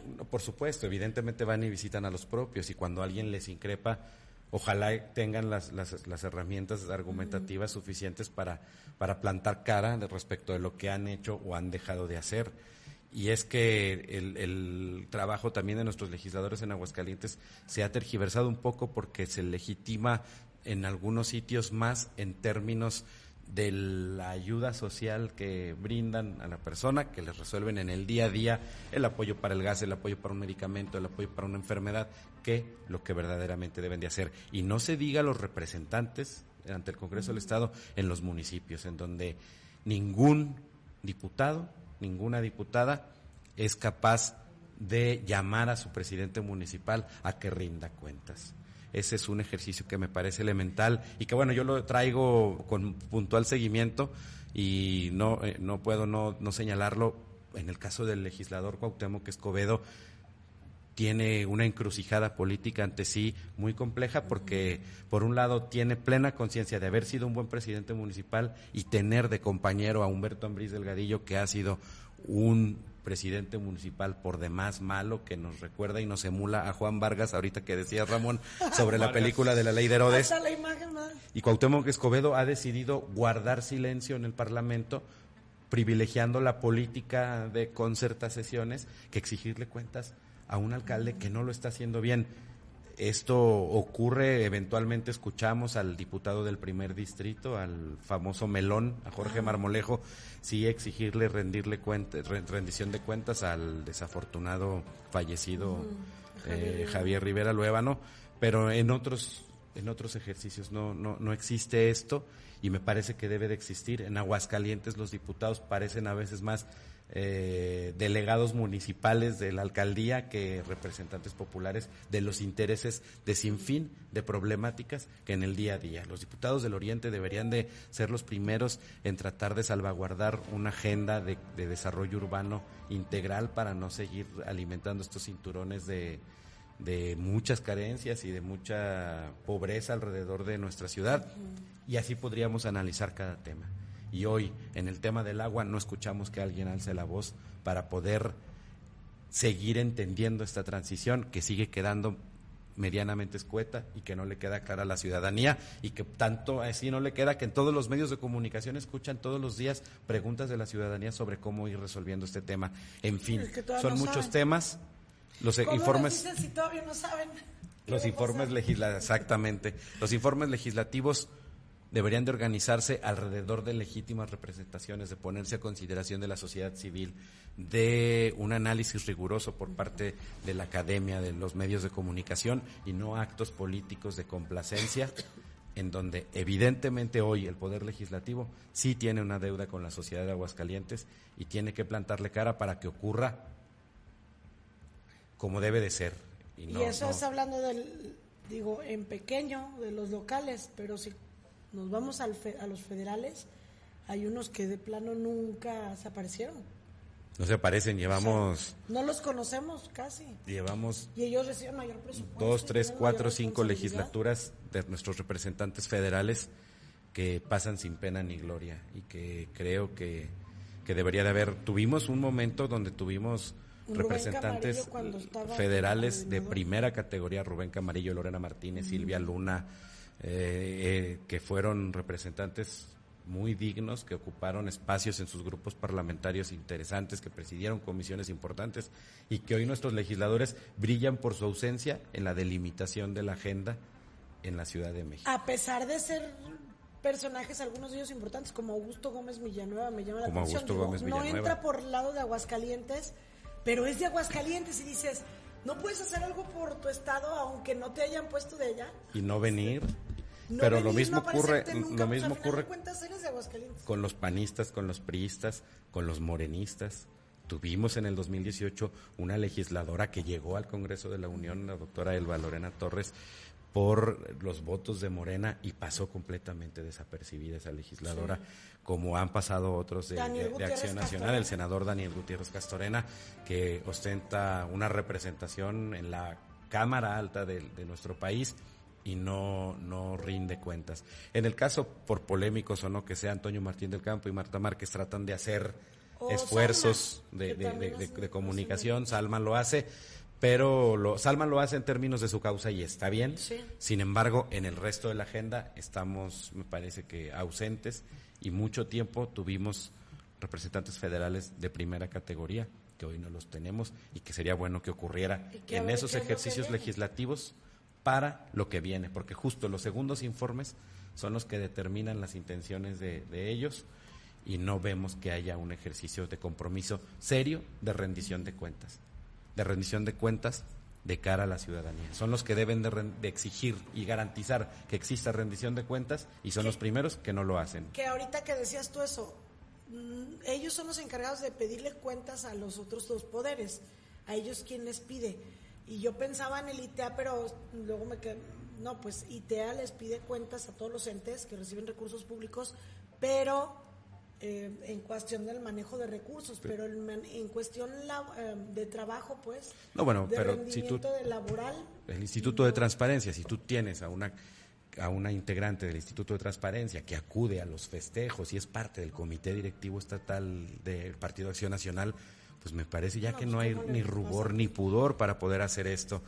Eh, un ejercicio de rendición de cuentas. Si tú tienes al sistema estatal anticorrupción sujeto a agendas políticas y no a, a, un, a una ruta de sensibilización de lo que debe de hacerse, no nos olvidemos que finalmente el mencionadísimo asunto de la caja negra terminó más apestándose por un tufo de interés político que por un genuino ejercicio de, que haya el interés de promover una cultura que erradique la corrupción, porque no solamente tiene que ver con el ejercicio correcto o no del dinero público, tiene que ver con la competencia de las personas que ostentan los cargos públicos, tiene que ver con transparentar los procesos y democratizar el acceso a la información pública a la ciudadanía. Y eso no existe. Nuestros organismos autónomos encargados de eso en Aguascalientes no se legitiman, prefieren estar más alrededor de, la conversación política en la eventitis del, Poder Ejecutivo y del Legislativo y la socialité que ponerse a estudiar y ponerse a trabajar en los temas que deberían de hacerlo. Ahora que el sistema estatal anticorrupción eh, ha cambiado de titular o está cambiando de titular, pues ojalá que puedan proponerse rendir cuentas, porque si no, alimentan en, un, en un estado donde se ha mantenido un discurso anti-Morena, anti-López Obrador, en donde el presidente dice todos los días que estos organismos no sirven para nada, en mi opinión, el discurso de Andrés Manuel López Obrador sobre los organismos autónomos que deben de rendir cuentas en Aguascalientes. Se le da la razón respecto a esta opinión del presidente. Pero lo que te digo es, existen eh, los organismos para pedirles cuentas del, del ejercicio de los recursos. Y, eh, por ejemplo, el sistema de corrupción, pues para ver que no cometan actos de corrupción, pero es, es mm, focalizarte en algún problema. Pero para lo que decías en un principio con tu comentario editorial es, ¿quién les pide realmente una rendición de cuentas? Los informes no sirven para nada, o sea, no hay un ente que les pida o que les mida el trabajo, como en cualquier empresa, un vendedor de publicidad, si no llegas a tal estándar, te vas. Así es. No hay entes que, que, que expresamente hagan eso, tanto a este, todos los niveles de los, o sea, todos los poderes, pues, de los tres niveles. Tiene que ser la, la ciudadanía y que a través de la ciudadanía y de los instrumentos con la ciudadanía, con los que la ciudadanía cuenta, al menos que nuestros legisladores sientan vergüenza pública que el honor y el privilegio que tienen de representar al pueblo en el poder legislativo tenga que ver con un acto de contrición y de rendición de cuentas serio y no con parapetos de comunicación que cada vez hacen más acartonada lo que ya de por sí está desprestigiada la política en bueno, este es que país. quien va a un informe, pues vas para que te tomen una foto, para que vean que fuiste, para hacer relaciones públicas, no, no tiene ningún interés el informe. Y la otra, vamos a ver cómo viene, como dices, el glo la glosa, porque también ese es otro desfile prácticamente de modas donde los llaman y ahí les hacen dos, tres preguntillas. Bueno, los diputados ni siquiera saben lo que están haciendo los secretarios. exactamente. ¿Cómo nos van a cuestionar? Exactamente. Más allá de que, de que exista siempre, eh, porque a veces existe como el temor de, no, es que no hay que cuestionar al, al gobernador en turno, porque entonces ya ni siquiera eso, que nuestros legisladores de cada comisión legislativa estén involucrados en el quehacer que público de, la, de, de los, de las y los funcionarios que, que, que desempeñan el papel de la comisión que tienen encomendada, de saber el ejercicio de los recursos y de darle puntual seguimiento a esto. No existe. ¿no? Y que realmente, digo, incluso es un ejercicio que ojalá, ojalá se hiciera como debe de ser, porque hasta la gobernadora le sirve. Luego les pasa a los gobernantes que los sientan en la mesa a todo su equipo de trabajo y claro que les dan las mejores cuentas, claro que les dicen que todo está muy bien y si no hay a quien tenga el valor de decirle al gobernante, oye, tal secretario no hizo, deshizo o, no están funcionando las cosas, tal programa, pues ellos pueden creer que siguen caminando así. Y si el legislador realmente lo increpe, le dice, a ver, esto, ¿por qué? Explíquenos. Hasta es un, un ejercicio que le serviría como evaluación de su propio equipo. A de su propio desempeño. Claro, pues ella ella no puede estar en todo, ¿no? no, no es imposible pues, de manera natural, pero bueno, pues ojalá Pero que nuestros diputados tengan la vergüenza y el decoro público de tener mejores ejercicios de rendición de cuentas, con partiendo del principio de la autocrítica y no de la autocomplacencia. Pues sí. Pues muchísimas gracias, Pepito Proa. Muchísimas Por gracias, con Ramón. Muchas gracias a las personas que, que- que nos ven siempre. Gracias, querido. Pepe. Pues ahí está interesante la editorial de mi querido Pepe Proa el día de hoy. Así es que seguimos con más información. Lizeth, son en ese momento 11 con 25 y todavía nos queda información. ¿A dónde nos vamos tú, dime? Oye, pues el astronauta este que andaba ya así, ¿no? Es correcto. En el espacio. Fíjate, fíjate que Sí, eh, se dio el reingreso, el reingreso de estos astronautas a la, a la Tierra, Lisset, después de estar varados en el, en el espacio por un tiempo considerable, incluso eh, rompiendo el récord de, eh, Permanencia. de permanencia en el, en el espacio, en el espacio exterior. Frank Rubio batió el récord, así como te lo digo, de el vuelo espacial más largo de un estadounidense como resultado de esta estancia ampliada y es que se amplió precisamente por un desperfecto en la nave que tenía a estos eh, eh, a estos astronautas. Un astronauta de la NASA y dos cosmonautas rusos regresaron a Tierra tras quedarse algo más de un año atrapados en el espacio. Dice Romero, ¿cómo ves? El estadounidense Frank Rubio batió el récord de- al vuelo espacial más largo eh, eh, de un estadounidense como resultado de su estancia ampliada. Los tres aterrizaron en una zona remota de Kazajistán y bajaron de una cápsula eh, Soyuz enviada como reemplazo después de que su transporte original fuera golpeado por una basura espacial Literal de película. De película. ¿Cuál es la película donde se queda eh, la de Martian? Que no, se queda... es la de Gravity. No, pero también el de Martian que, que se queda sin alimento y él va cosechando. Ah, no, pero eso es en Marte. Bueno, pero a lo que voy es que se quedan y por fallas y luego en lo que parece que no, pero en lo que aquí van organizando como un tipo rescate pasan meses y Sí. pues te parece como una película. Esta, esta eh, misión debía de haber durado nada más 180 días, lo que es que eh, cuatro meses. Menos, me- Cuatro- medio año, menos de medio año, ponle. Bueno, medio año. El asunto que se convirtió en una misión de 371 días, o sea, más de un año en el, en el espacio exterior. Rubio pasó más de dos semanas más en el espacio que Mark Vende Hey, que tenía el récord anterior de la NASA para un único viaje espacial. Así es que bueno, pues estos astronautas ya regresaron a la, Tierra después de quedar varados. Eh, ellos ellos aclaraban ah, precisamente por qué es que se quedaron allá. Eh, rompió eh, Rusia tiene el récord de más tiempo en el espacio con 437 días fijado a mediados de la década de los noventas. Ingenieros rusos sospechan, Lizeth, esto fue lo que sospecharon, que un trozo de basura espacial perforó el radiador de la cápsula original el año pasado a mitad de lo que deberían de haber sido una misión de solo seis meses. Bueno, pues ahí está. Por fin regresaron, sanos y salvos estos eh, dos cosmonautas y el astronauta eh, Frank Rubio, que tiene origen también me parece mexicano, ¿eh?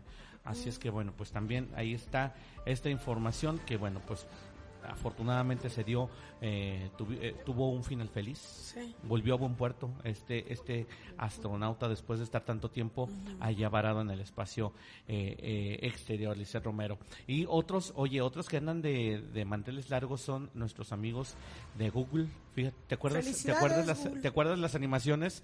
Bueno, pues el día de hoy Sí. este motor de búsqueda tan importante que tiene 25 ha, cum- ha cumplido 25 años con nosotros. Bueno, pues es, el motor de búsqueda más popular a nivel mundial, eh, con millones y millones de usuarios. Y bueno, pues hoy cumplen 25 años de existir. Gracias a ellos, bueno, pues la educación incluso cambió la manera, la manera de expresarse.